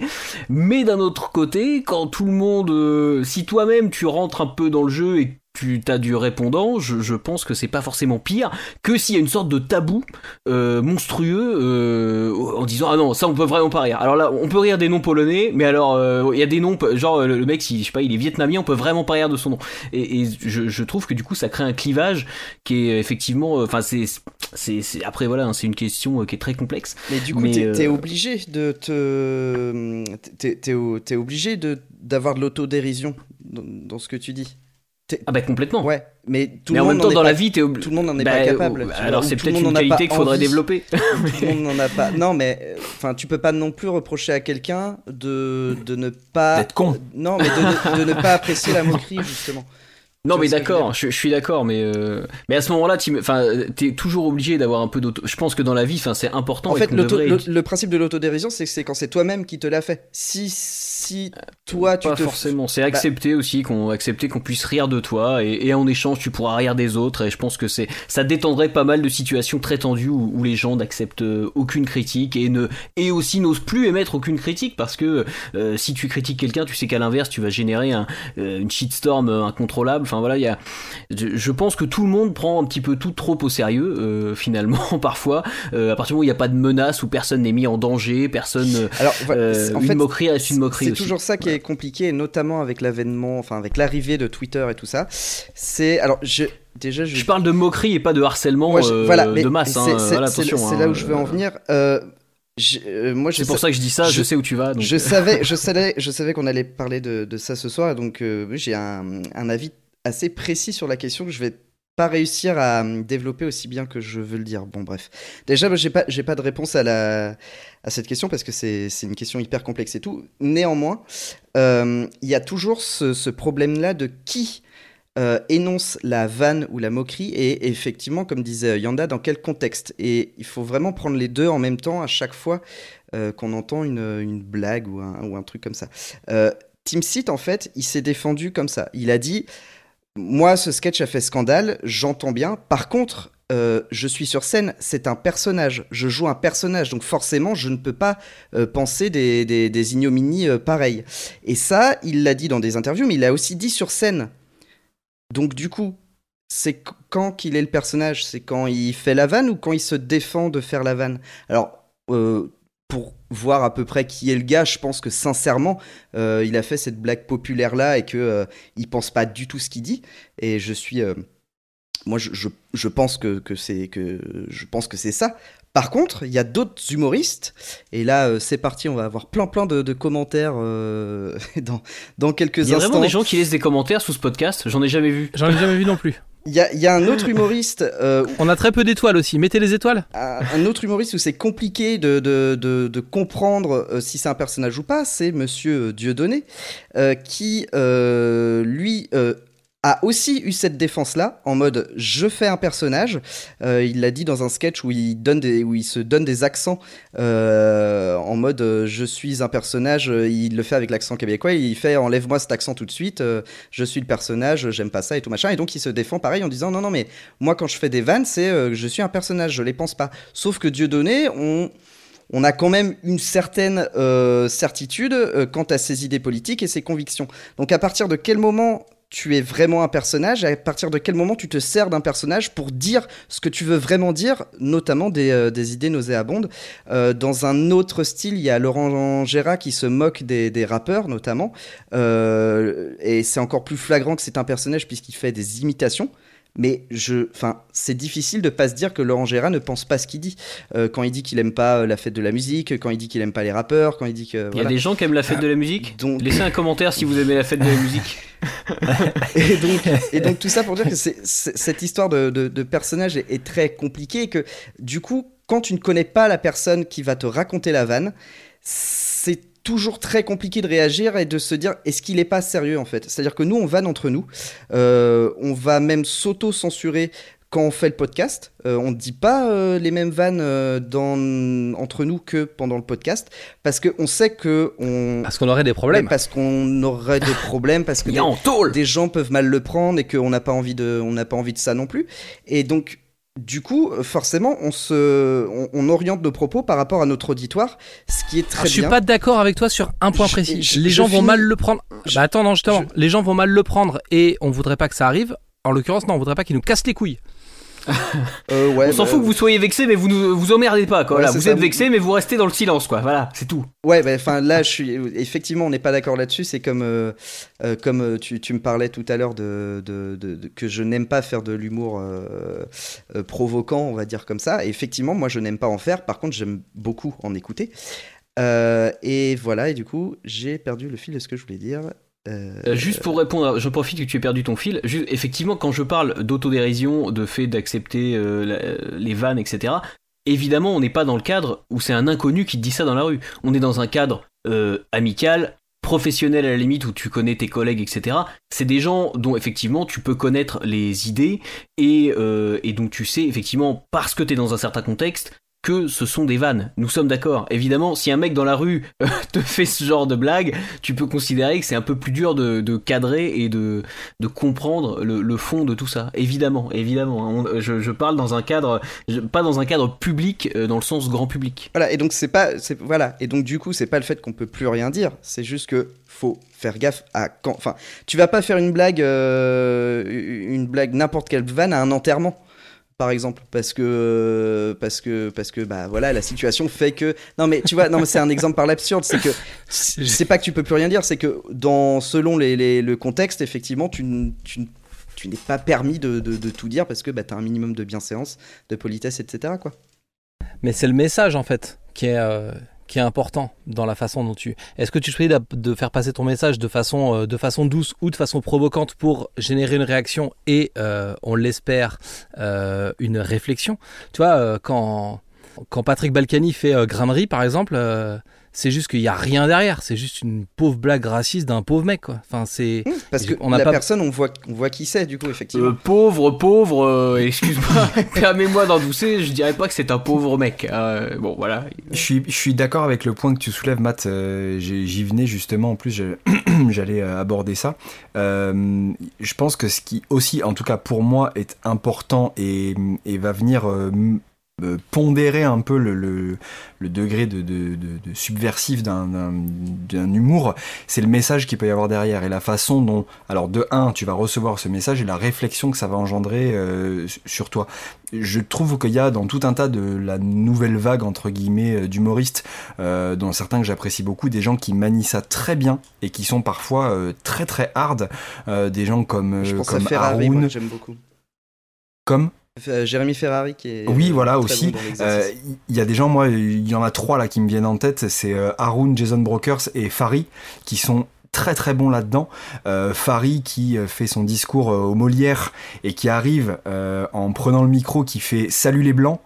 Boum, voilà, tout de suite. Et c'est quelque chose qui est quand même, enfin, faut, faut, déjà lui, il faut oser le lancer euh, dans, euh, devant l'assemblée euh, de l'académie. voilà, c'est quand même quelque chose. Mais je trouve que aussi subversif que ça puisse être, ça ça amène tout un message derrière qu'il appuie après derrière dans, dans avec son texte, mais qui rend la chose très intéressante. C'est hyper touchy.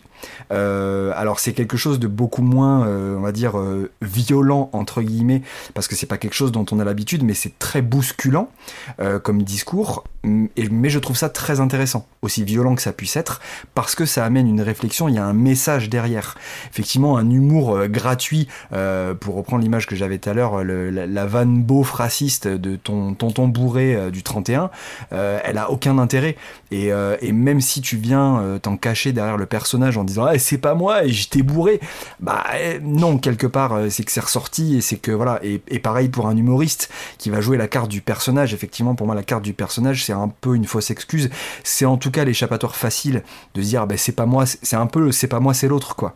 Et du coup il y a, y a une certaine forme d'hypocrisie euh, que je trouve on trouve moins auprès notamment d'une nouvelle vague d'humoristes qui assument complètement ce côté, mais parce que derrière c'est pas gratuit, il y a un message qui est amené, et c'est d'autant plus intéressant euh, quand c'est fait de cette façon-là. Et ça permet de dire en tout cas Alors plus que de choses. du personnage, on la retrouve de plus en plus chez des pseudo-personnalités sur internet, où là les mecs vont dire non mais c'est un personnage. Sauf que le gars il est filmé euh, chez lui, euh, habillé normalement devant son ordinateur et il va te parler du de la pluie et du beau temps puis d'un coup il va te faire une vieille vanne raciste puis après il va faire voilà il va te dire qu'il a été faire ses courses. Donc euh, du coup là on n'est pas dans le cadre d'un sketch un sketch où effectivement de où tu vas pouvoir le mettre un timer dire le sketch dure 5 minutes et, et le mec pendant 5 minutes te parle avec un ton un peu spécial ou euh, je sais pas il met un chapeau j'en sais rien. Bref tu vois qu'il s'est il s'est démarqué. Tu il s'est grimé il s'est grimé, voilà, il a une, fausse moustache. Bon, euh, si tu veux, tu peux considérer qu'effectivement, le temps de ce sketch, il joue un personnage qui dit peut-être des choses horribles. Encore une fois, effectivement, le fond euh, fait tout. C'est-à-dire que dire des choses horribles pour dire des choses horribles, euh, voilà, ça, ça, ne pousse pas vraiment à la réflexion. Donc on est bien d'accord que euh, moi je pense qu'il enfin, doit pas y avoir de censure à proprement parler parce que souvent c'est pire et que ça donne raison à ceux qui sont censurés. Mais euh, c'est le fond et, en fait le, fond, on est, juste capable. C'est l'éducation quoi qui va, qui va faire si, si tu es capable ou pas de, de déceler le fond et de comprendre le fond. Et je pense que c'est ça qui est, qui est le plus important. Et après, bah voilà quoi. Le problème, c'est que c'est qu'on n'a pas forcément tous la même appréciation en fonction de notre parcours, de nos connaissances et de tout ça. Je me demande s'il n'y a pas un côté un peu focus dans ces trucs-là, parce que tu vois, on ricane tous sur les rediffs des inconnus, euh, dont on rediffuse les mêmes sketchs depuis 20 ans. Euh, on, est, on est tous euh, d'accord pour dire que Coluche c'est un mec génial. Enfin, moi, il y a des trucs de Coluche que aujourd'hui, enfin, c'est pas drôle quoi. Enfin, c'est agresse, c'est c'est compliqué quoi.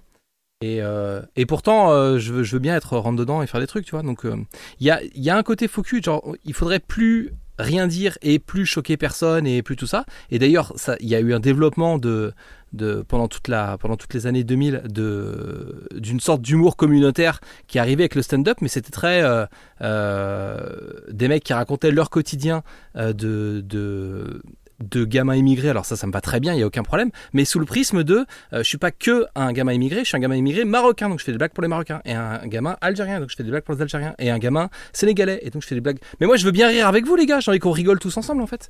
Et il y a plein, il y a, y a un espèce de prisme comme ça communautaire qui fait que, en fait, on se replie tous les uns peut-être sur les autres, et en fait, on. Surtout les yogis. Les yogis se replient beaucoup sur eux-mêmes. Parce qu'ils sont plus souples Tout à fait. Euh, et du coup, ça fait un peu. C'est pas, c'est pas, euh, c'est pas une attaque déguisée contre. Euh, j'ai, j'ai, j'ai. Si, moi, pas. je pense que là, c'est un peu raciste. Ouais, c'est un peu raciste. Ouais, t'as raison. Mmh, bah, attaquez-moi dans les commentaires. C'est un peu moyen. Il y a peut-être ce côté, mais moi pareil, je, je, suis, je suis un homme blanc privilégié. Euh, tu euh, perds tes cheveux quand même, donc, donc je veux dire, euh, voilà. t'es pas si privilégié que ça, quoi. Bon. Ouais, je, je suis pas privilégié bon, voilà. de ce côté-là, c'est sûr. Mais je, je sais pas moi comment, euh, si je fais partie d'une communauté quelconque, sénégalaise, algérienne ou quoi que ce soit, que toute ma vie, toute mon enfance, on m'a dit, hé, hey, toi t'es pas blanc, t'es pas, t'es pas. Bah, pareil, ça pour le coup, c'est du Captain Obvious, ça. Parce que je veux dire. Enfin, euh, tu vois, le mec qui est sénégalais, il est né au Sénégal, il arrive en France, mais oh, euh, toi t'es pas blanc. Bon, je veux dire, le gars, euh, il n'y a pas besoin de lui dire. Enfin, c'était quand même pas la révélation de l'année, quoi. C'est quand même une attaque d'une bassesse assez. Vous m'avez bien compris. Mais du coup, ce que je veux dire, c'est que si toute ta vie on t'a un peu mis de côté, euh, ça peut aussi te faire plaisir quand euh, bah, derrière on va te faire des vannes que tu peux comprendre parce que tu fais partie de cette communauté-là, sans non plus, enfin n'être orienté que par rapport à ça et que par rapport à ta communauté. C'est juste, tiens, une fois de temps, de temps en temps, ah tiens, moi j'ai ces références que les autres n'ont pas. Et euh, oui, moi aussi, dans mon, on m'a dit toute ma vie que j'étais euh, que j'étais euh, moins moins qu'un blanc. Bah en fait, j'ai pas à rougir. Il y a peut-être ce truc là aussi, tu vois, qui, qui, que moi je ne peux pas comprendre puisque je ne suis pas. Euh, et tu vois, du coup, ça, ça, ou, non, pas, c'est pas c'est pas pas comprendre, c'est pas savoir. Je peux le comprendre, mais je pour moi c'est une facilité d'écriture je sais que je, te, je passe en force Chris, mais je suis un salopard. Je, pour moi, c'est une facilité d'écriture. Je Trash Parce que euh, quand je vois un stand-upper qui me raconte des histoires de famille et il dit mon père il fait ça et euh, du coup c'est rigolo parce qu'il te fait une imitation de son père et qu'il fait un truc ridicule, c'est drôle. J'ai pas besoin que tu me dises mon père il fait ça, vous savez parce que il est et donc euh, tu sors la communauté que tu veux, gros, chauve euh, trans, euh, immigré, enfin ce que tu veux. Le sketch peut être drôle en lui-même. T'as pas besoin, au moment où tu vas faire ton truc drôle, de faire hey, clin d'œil à la communauté, je vous mets dans ma poche parce que je parle de vous. Et c'est, pour moi, enfin, est-ce que ça n'est pas partie d'une facilité, d'une erreur d'écriture et tout quoi? Enfin, je, je sais pas. pas. C'est peut-être vrai. Après, ça c'est autre chose pour le coup. Mais, mais oui, peut-être. C'est savoir si c'est drôle ou pas c'est autre chose, c'est propre à chacun. Moi, moi, je vais te dire très sincèrement, je pense que ça ne me ferait pas rire non plus. Mais bon, après, si ça, c'est pas. Je te peux te raconter des anecdotes de mon père, euh, qui seront des anecdotes rigolotes, et j'ai pas besoin de te dire, bon, mon père, il fait ça, tu vas comprendre parce que c'est un blanc, et bah, du coup, il fait comme ça. Et du coup, je peux te raconter juste l'anecdote et elle te fera rire, quoi. Et euh, voilà, t'as pas besoin de contextualiser Mmh. avec, euh, Mmh. avec une ethnie, une couleur de peau ou ce que tu veux. Enfin. Euh, Du coup, j'ai une question très.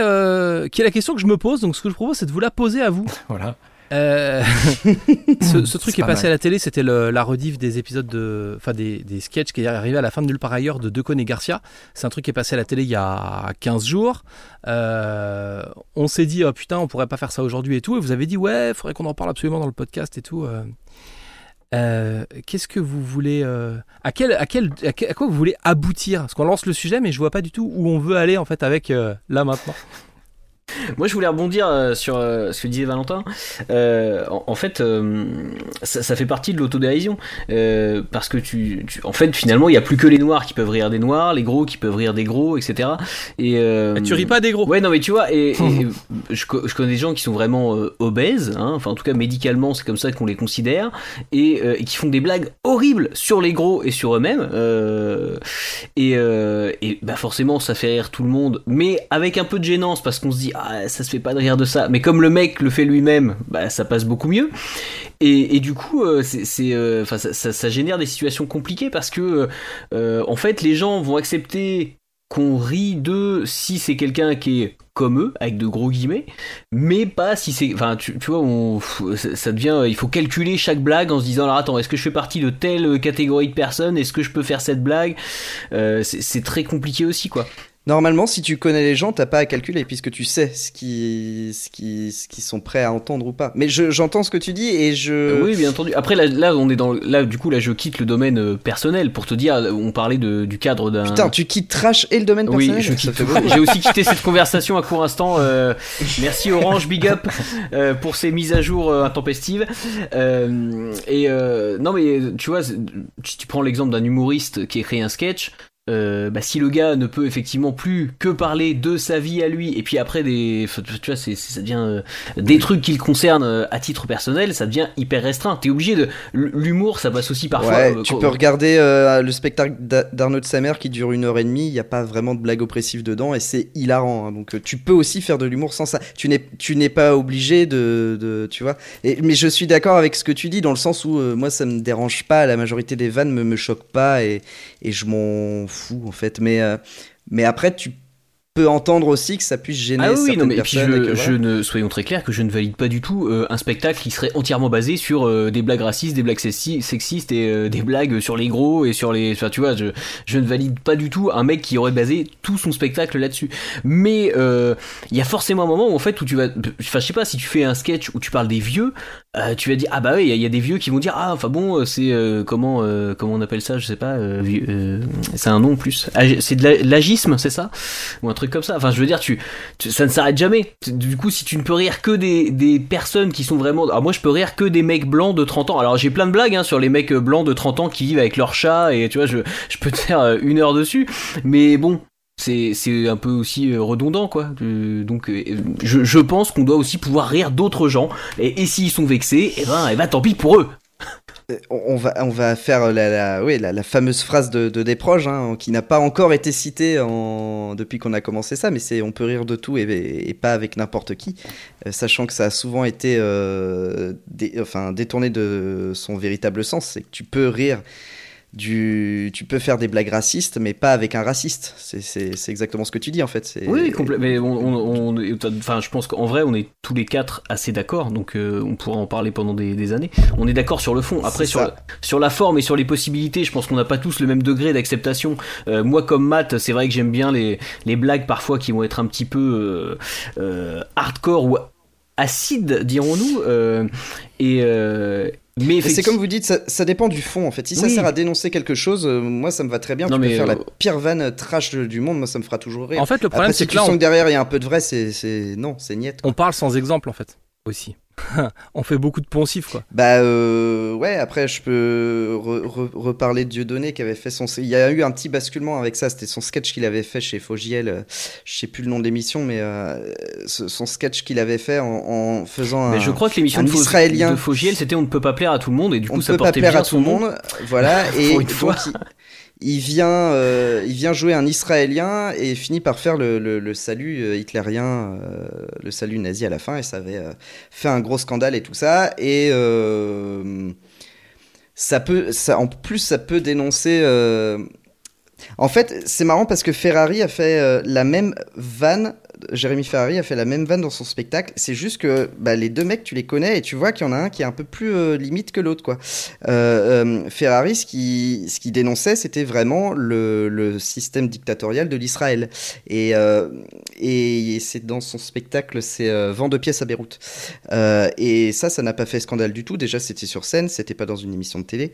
Et, tu sais comment le mec fonctionne, tu sais comment il, fait ses recherches pour faire son spectacle et tout ça. Donc c'est beaucoup plus euh, évident et facile de rire et d'entendre ce que Ferrari a à dire que Dieudonné qui derrière euh, multiplie les, les, propos très très limites, invite des négationnistes sur scène, etc. etc.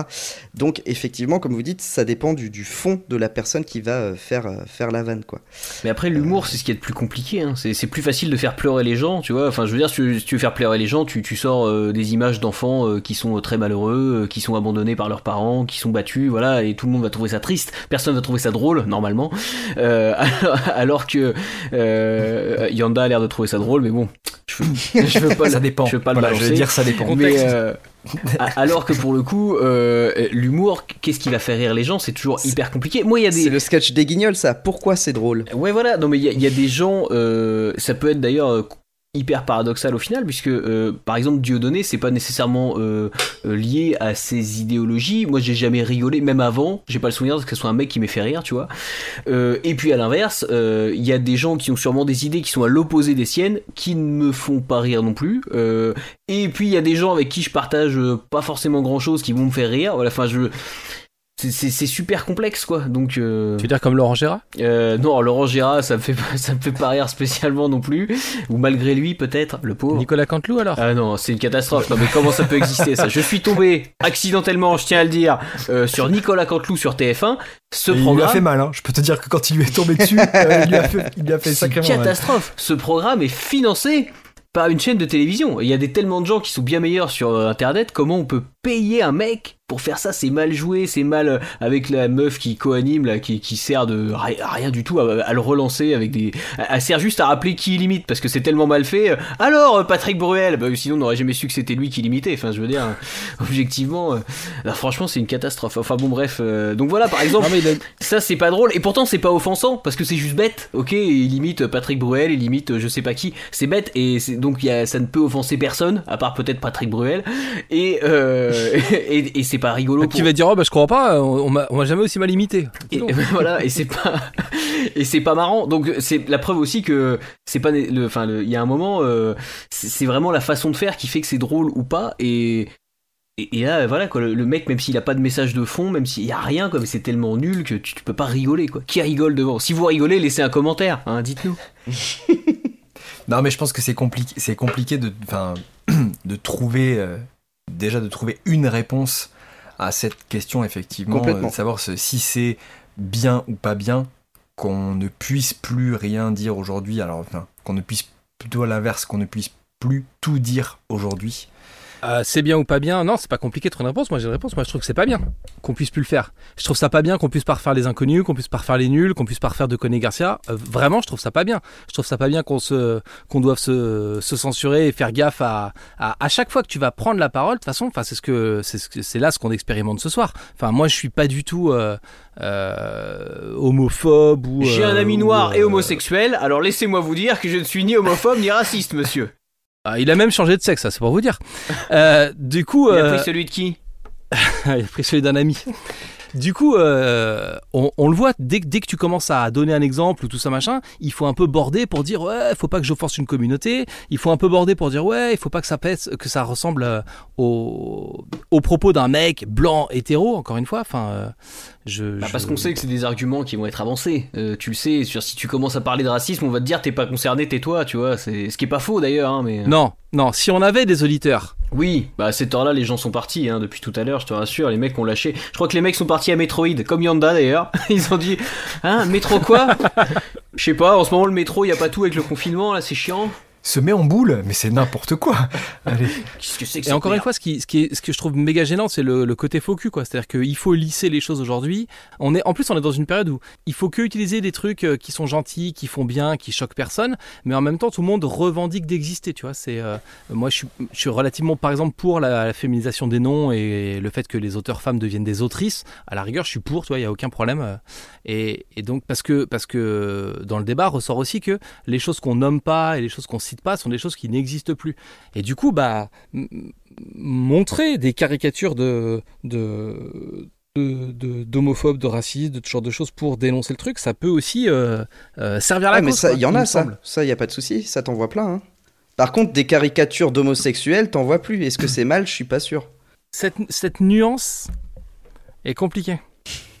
Moi, je, suis, je serais pour euh, faire la moyenne entre tout ça. Je suis assez d'accord que on peut continuer à, se moquer euh, enfin à rire en tout cas de l'homosexualité, mais sous le prisme euh, effectivement de se moquer des clichés homophobes et non pas de se moquer des clichés d'homosexuels. Et je pense que et c'est très compliqué à faire et à faire comprendre parce que les gens verront euh, ce qu'ils voudront voir aussi parce que euh, il y a parfois je pense euh, enfin aujourd'hui les gens se sentent offensés très rapidement avant d'essayer de calculer si c'est volontairement offensant ou s'il y a un message derrière tu vois. L'équilibre est dur à trouver hein, voilà donc je, je, pense que en tout cas ça serait une erreur effectivement de, de, ne plus parler du tout de ça sous le prisme de l'humour parce que ça Matt il a raison quand tu parles plus d'un truc bah, c'est pas parce que tu parles pas d'un truc c'est pour ça que moi je suis pas pour la censure globalement euh, enfin, dans le sens où il euh, faut pas censurer un thème hein, et pas euh, censurer globalement, vous voyez ce que je veux dire. Parce que si on dit juste, bah, on parle plus de, on fait plus de blagues sur l'homosexualité du tout, ça veut dire qu'il y a voilà il a, pas de il a plus d'homophobie non plus quoi. Parce que tu, peux pas te moquer d'un homophobe par exemple. Et ça je pense que c'est c'est un truc qu'il faut pouvoir garder. Mais en même temps si tu fais, si tu caricatures dans un film un personnage en le rendant homophobe, tu dis le personnage de ce film il est homophobe, il a des répliques homophobes, on va dire ah bah ton film il est homophobe, il y a un mec qui a des répliques homophobes. Et on va pas comprendre que le personnage sert à se moquer euh, des homophobes, mais qui fait l'apologie de l'homophobie, tu vois, c'est Parce que ça va dépendre si dans le film tu le mets en valeur ou non, ça dépend aussi Ah bah c'est sûr que si c'est le héros et qu'à la fin il emballe euh, tu sais genre l'héroïne et qui gagne au, loto, tu dis oh là, eh, c'est un peu poussé hein. Mais... J'ai pas j'ai pas vu Nicky Larson et les films de Lachaud, mais apparemment moi de ce que de ce que j'entends dire à droite à gauche, c'est que en dehors de toute qualité euh, de comique du film, euh, il y a un espèce de Roland homophobe qui, qui, qui ressort de ça voilà, après encore une fois, là je parle de quelque chose que je n'ai pas vu. Donc, euh, donc voilà, mais si un personnage homophobe ne paye pas d'une quelconque manière euh, à un moment donné de l'histoire, force et qu'il est mis en valeur, forcément, c'est là où euh, ton équilibre ne tient plus et où tu passes de euh, quelque chose qui dénonce un personnage homophobe à quelque, quelque chose qui encense un personnage homophobe et donc l'homophobie en fait. Je ne suis pas incollable sur les films de Philippe Lachaud, mais j'ai vu Nicky Larson que j'ai bien aimé. Il y a, y a, un débat d'ailleurs autour de ça. Les gens disaient Ah, faire Nicky Larson en 2019 alors que c'est un gros lourd avec les femmes, euh, c'est un mec sexiste. Mais enfin, Nicky Larson, c'est un mec effectivement qui drague comme un gros lourd, mais du coup, il ne prend que des râteaux. Donc c'est pas une mise en avant. Là, on parle pas de je suis d'accord, mais on parle pas de l'homophobie pour le coup. Dans Nicky mais... Larson, j'ai pas le souvenir d'un truc qui soit qualifié vraiment d'homophobe. Enfin, je cherche. S'il y a deux trois vannes où euh, il doit dire qu'en gros, ouais, enfin, il, aime pas les mecs, quoi, tu vois, je sais plus. Mais, euh, mais encore une fois, là, pour le coup, effectivement, on est dans un film, c'est un personnage qui est un gros lourd et euh, c'est pas un comportement exemplaire c'est comme là je vais parler de Conan parce que c'est un bon exemple aussi on va dire ah bah Conan euh, la BD ou le ou les bouquins de Howard Conan c'est le gros barbare euh, musclé suintant qui traîne les femmes par les cheveux mais en fait Conan c'est pas un, exemple à suivre tu vois ce que je veux dire? Conan, c'est aussi une critique justement. Enfin, on va pas parler de Conan pendant deux heures parce que ce podcast doit avoir une fin. Mais euh, Robert T. Howard, c'est un mec qui faisait une critique de la société à travers Conan. Et donc Conan, c'est sa vision du monde qui est en fait euh, assez, euh, euh, comment dire, assez pessimiste, tout comme Lovecraft d'ailleurs à la même époque. Faut pas oublier que c'est des mecs qui écrivaient en pleine crise financière de fin des années 20, début des années 30 aux États-Unis, et qui avaient une vision très très très pessimiste au point de se suicider pour Robert E. Howard, donc si ça doit le, confirmer, et, donc qui critiquait le monde. Et son héros, c'est pas un, un personnage qui doit servir d'exemple et qui est positif, c'est une critique de la société et du comportement des hommes au sens large. C'est pas un mec qui est censé te servir d'exemple. Donc Nicky Larson, dans une moindre mesure par rapport à Conan, euh, c'est plutôt un loser et on se dit bah putain quel gros lourd, il a vraiment des idées de merde. On, se dit pas euh, super, dis donc je vais suivre l'exemple de Nicky Larson. Donc il n'est pas montré sous un jour extrêmement positif. C'est sûrement le personnage principal de l'histoire, mais je pense pas que ça soit un modèle à suivre. Voilà. Alors que les femmes dans l'univers de Nicky Larson sont plutôt des, femmes assez euh, fortes et indépendantes qui justement euh, vont pas hésiter à, à le rembarrer et l'envoyer chier et qui vont euh, sortir un flingue pour se défendre. Enfin, tu vois, c'est pas des demoiselles en détresse pure et dure. Donc, mais peut-être que du coup les gens captent pas cet aspect-là en premier, mais si tu regardes un petit peu, euh, enfin moi je le vois comme ça en tout cas. Après peut-être que ma vision est mauvaise, hein, mais euh, moi je le, le vois pas comme un exemple euh, à suivre. Non, non, mais il y a, y a pas de souci, mais comme tu dis, à partir du moment où tu, tu pousses la réflexion et que tu cherches à savoir qui est derrière les propos, bah tout de suite, tu, tu parlais de l'auteur de Conan, bah oui, à partir du moment où tu sais tout ça, effectivement, euh, tu, peux mieux analyser son comportement et ses personnages et, voilà quoi. Donc euh, effectivement, euh, l'éducation, hein, c'est ce qui va tous nous sauver. Mais tu vois, tu, tu, tu dis quelqu'un qui se comporte mal, Val, doit être puni en fait. Tu dis il faut que ton, ton personnage homophobe paye à un moment. Si je, si je, reprends un film dont on a beaucoup parlé ensemble, un certain Batman contre Superman, on a quand même un, un Batman qui torture des gens euh, littéralement, qui les marque au fer rouge et tout, tu vois, il y a cette, euh, cet aspect-là pour qu'après il se fasse défoncer en prison. Et pourtant, c'est le héros, et il paye pas du tout. Donc t'es pas, t'es pas non plus dans des notions où forcément le héros doit avoir un comportement exemplaire, sinon il se fait péter. Tu peux avoir des héros qui sont border aussi, quoi. À la fin du film, il se rend compte qu'il a fait une connerie quand même il se rend compte qu'il a fait plein de conneries. Après, euh, on, enfin, je vais pas non plus. Euh, c'est pas parce que j'adore BVS ou que j'adore un film ou quelque chose que euh, j'approuve tout ce qui est dit ou j'adore 24. Par contre, je déteste sa, sa politique, tu vois. Ouais. Euh, enfin, euh, je ne suis pas pur et, euh, exemplaire en tout point. C'est-à-dire, j'aime des choses aussi qui sont, enfin, moralement irréprochables. Enfin, je vais pas, je vais pas non plus dire que j'aime des choses trash. je sais pas, j'aime aller violer des petites filles dans les caves pour rester dans le thème. mais il y a des, il y a des choses que j'aime. je, crois qu'on a changé de thème. parce que c'est pas du tout un thème sur lequel on s'est mis d'accord. il, y a des, il y a des choses que j'aime bien et qui pourtant euh, politiquement ou idéologiquement je ne suis pas d'accord avec. Mais euh, bah il y a, il y a suffisamment de trucs qui me euh, qui, qui m'attirent dans, dans, cette œuvre pour que je fasse abstraction du reste. Et voilà, je, enfin je suis pas voilà, je suis pas un être de pure logique non plus quoi, comme comme tout le monde. Bah ça me déçoit. Je pensais que si. je propose de conclure avec une question un peu plus légère, euh, ce, cet échange. Euh, et on n'y passe pas trois plombs, mais c'est juste histoire qu'on règle un truc une fois pour toutes. Euh, dans, dans, quel sens on doit mettre le rouleau de papier ah. toilette? Parce qu'il y, y, a des gens qui disent que d'abord tu mets le rouleau, ensuite la feuille, donc que la feuille est près du mur, et d'autres gens qui disent que tu mets euh, la feuille loin du mur, donc tu mets d'abord la feuille qui pend derrière le rouleau, et ensuite, euh, ensuite le mur en fait, et que les deux trucs doivent pas être euh, collés l'un à l'autre. Donc je, je, vais être très clair et euh, que ce soit euh, que ce soit dit et bien dit. Ah mais je veux pas ton avis, je veux savoir ce qu'il faut faire. ce, ben, je vais te dire ce qu'il faut faire. Merci. Euh, les, les, les, gens gueulent pour mettre comme quoi il faut pas mettre le, la feuille entre le mur et le rouleau. Mais pourtant, c'est la meilleure solution pour voir quelle quantité de rouleau il te reste. Euh, point, puisque ma phrase avait été. Sauf que. Donc toi, tu vois l'intérieur du rouleau quand ça se déroule, quoi. Exactement, parce que, parce que, parce que si tu mets la feuille devant, tu vois moins, tu vois moins facilement combien de quantité de, de rouleau il te reste. Donc, c'est la feuille derrière. Sauf que. Entre le mur et le rouleau. vous renvoie, euh, très cher euh, collaborateurs, confrères et amis, euh, au fact-checking et euh, il s'avère que euh, j'ai vu il y a quelque temps ce débat ressurgir sur cette formidable plateforme qui est Twitter. Et il s'avère qu'il a été extirpé d'archives des notices euh, de, euh, de, de euh, alors je sais pas si c'était de, de, pas de rouleau de PQ mais du coup mais de de, de Jean-François PQ je sais pas ouais, de porte PQ je sais même pas comment ça s'appelle. Et et la notice explicite que le positionnement du rouleau c'est la feuille en avant on, mais pourquoi Alors, parce si, que... parce que dans la conception de ces, fameuses, de ces fameux dérouleurs, il y a normalement sur la face avant quelque chose qui est censé t'aider à déchirer le papier voilà. toilette. Voilà, donc effectivement, la feuille est censée être tournée vers euh, cette, euh, cette ah, aide à la séparation. Veuillez cesser vos hérésies. à partir du moment où t'as pas de capot, tu vois, parce que moi j'ai Oui, pas de capot ça, sur mon plus. dérouleur par exemple. Donc, Ah bah oui, euh, mais si vous voilà, avez des dérouleurs de pauvres. pauvres, ça c'est pas notre problème.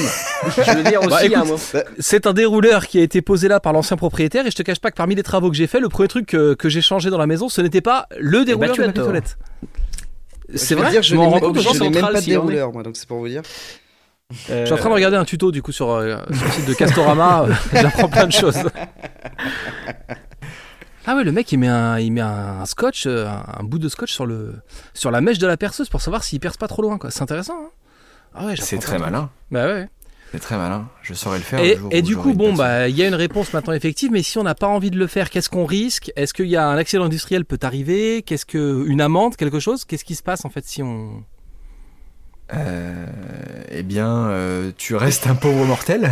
voilà. Je, arrivé à un moment, euh, c'est ça. Et puis, mais j'ai une théorie. J'ai une théorie, c'est que les gens qui mettent du coup le papier entre le mur et le rouleau sont des gens qui emploient le terme pain au chocolat pour désigner les chocolatines. Alors ça, à monsieur, là- ça, monsieur, c'est discriminant. Voilà, ça, c'est une Voilà. discrimination, Euh, ça. Très arrivé bien. un moment, je, j'ai- avec la meilleure des volontés, euh, je pense qu'il faut établir un fait. On ne pourra pas sauver tout le monde. Donc, euh, arrivé un moment, euh, soyons. Est-ce que tu soyons penses clairs.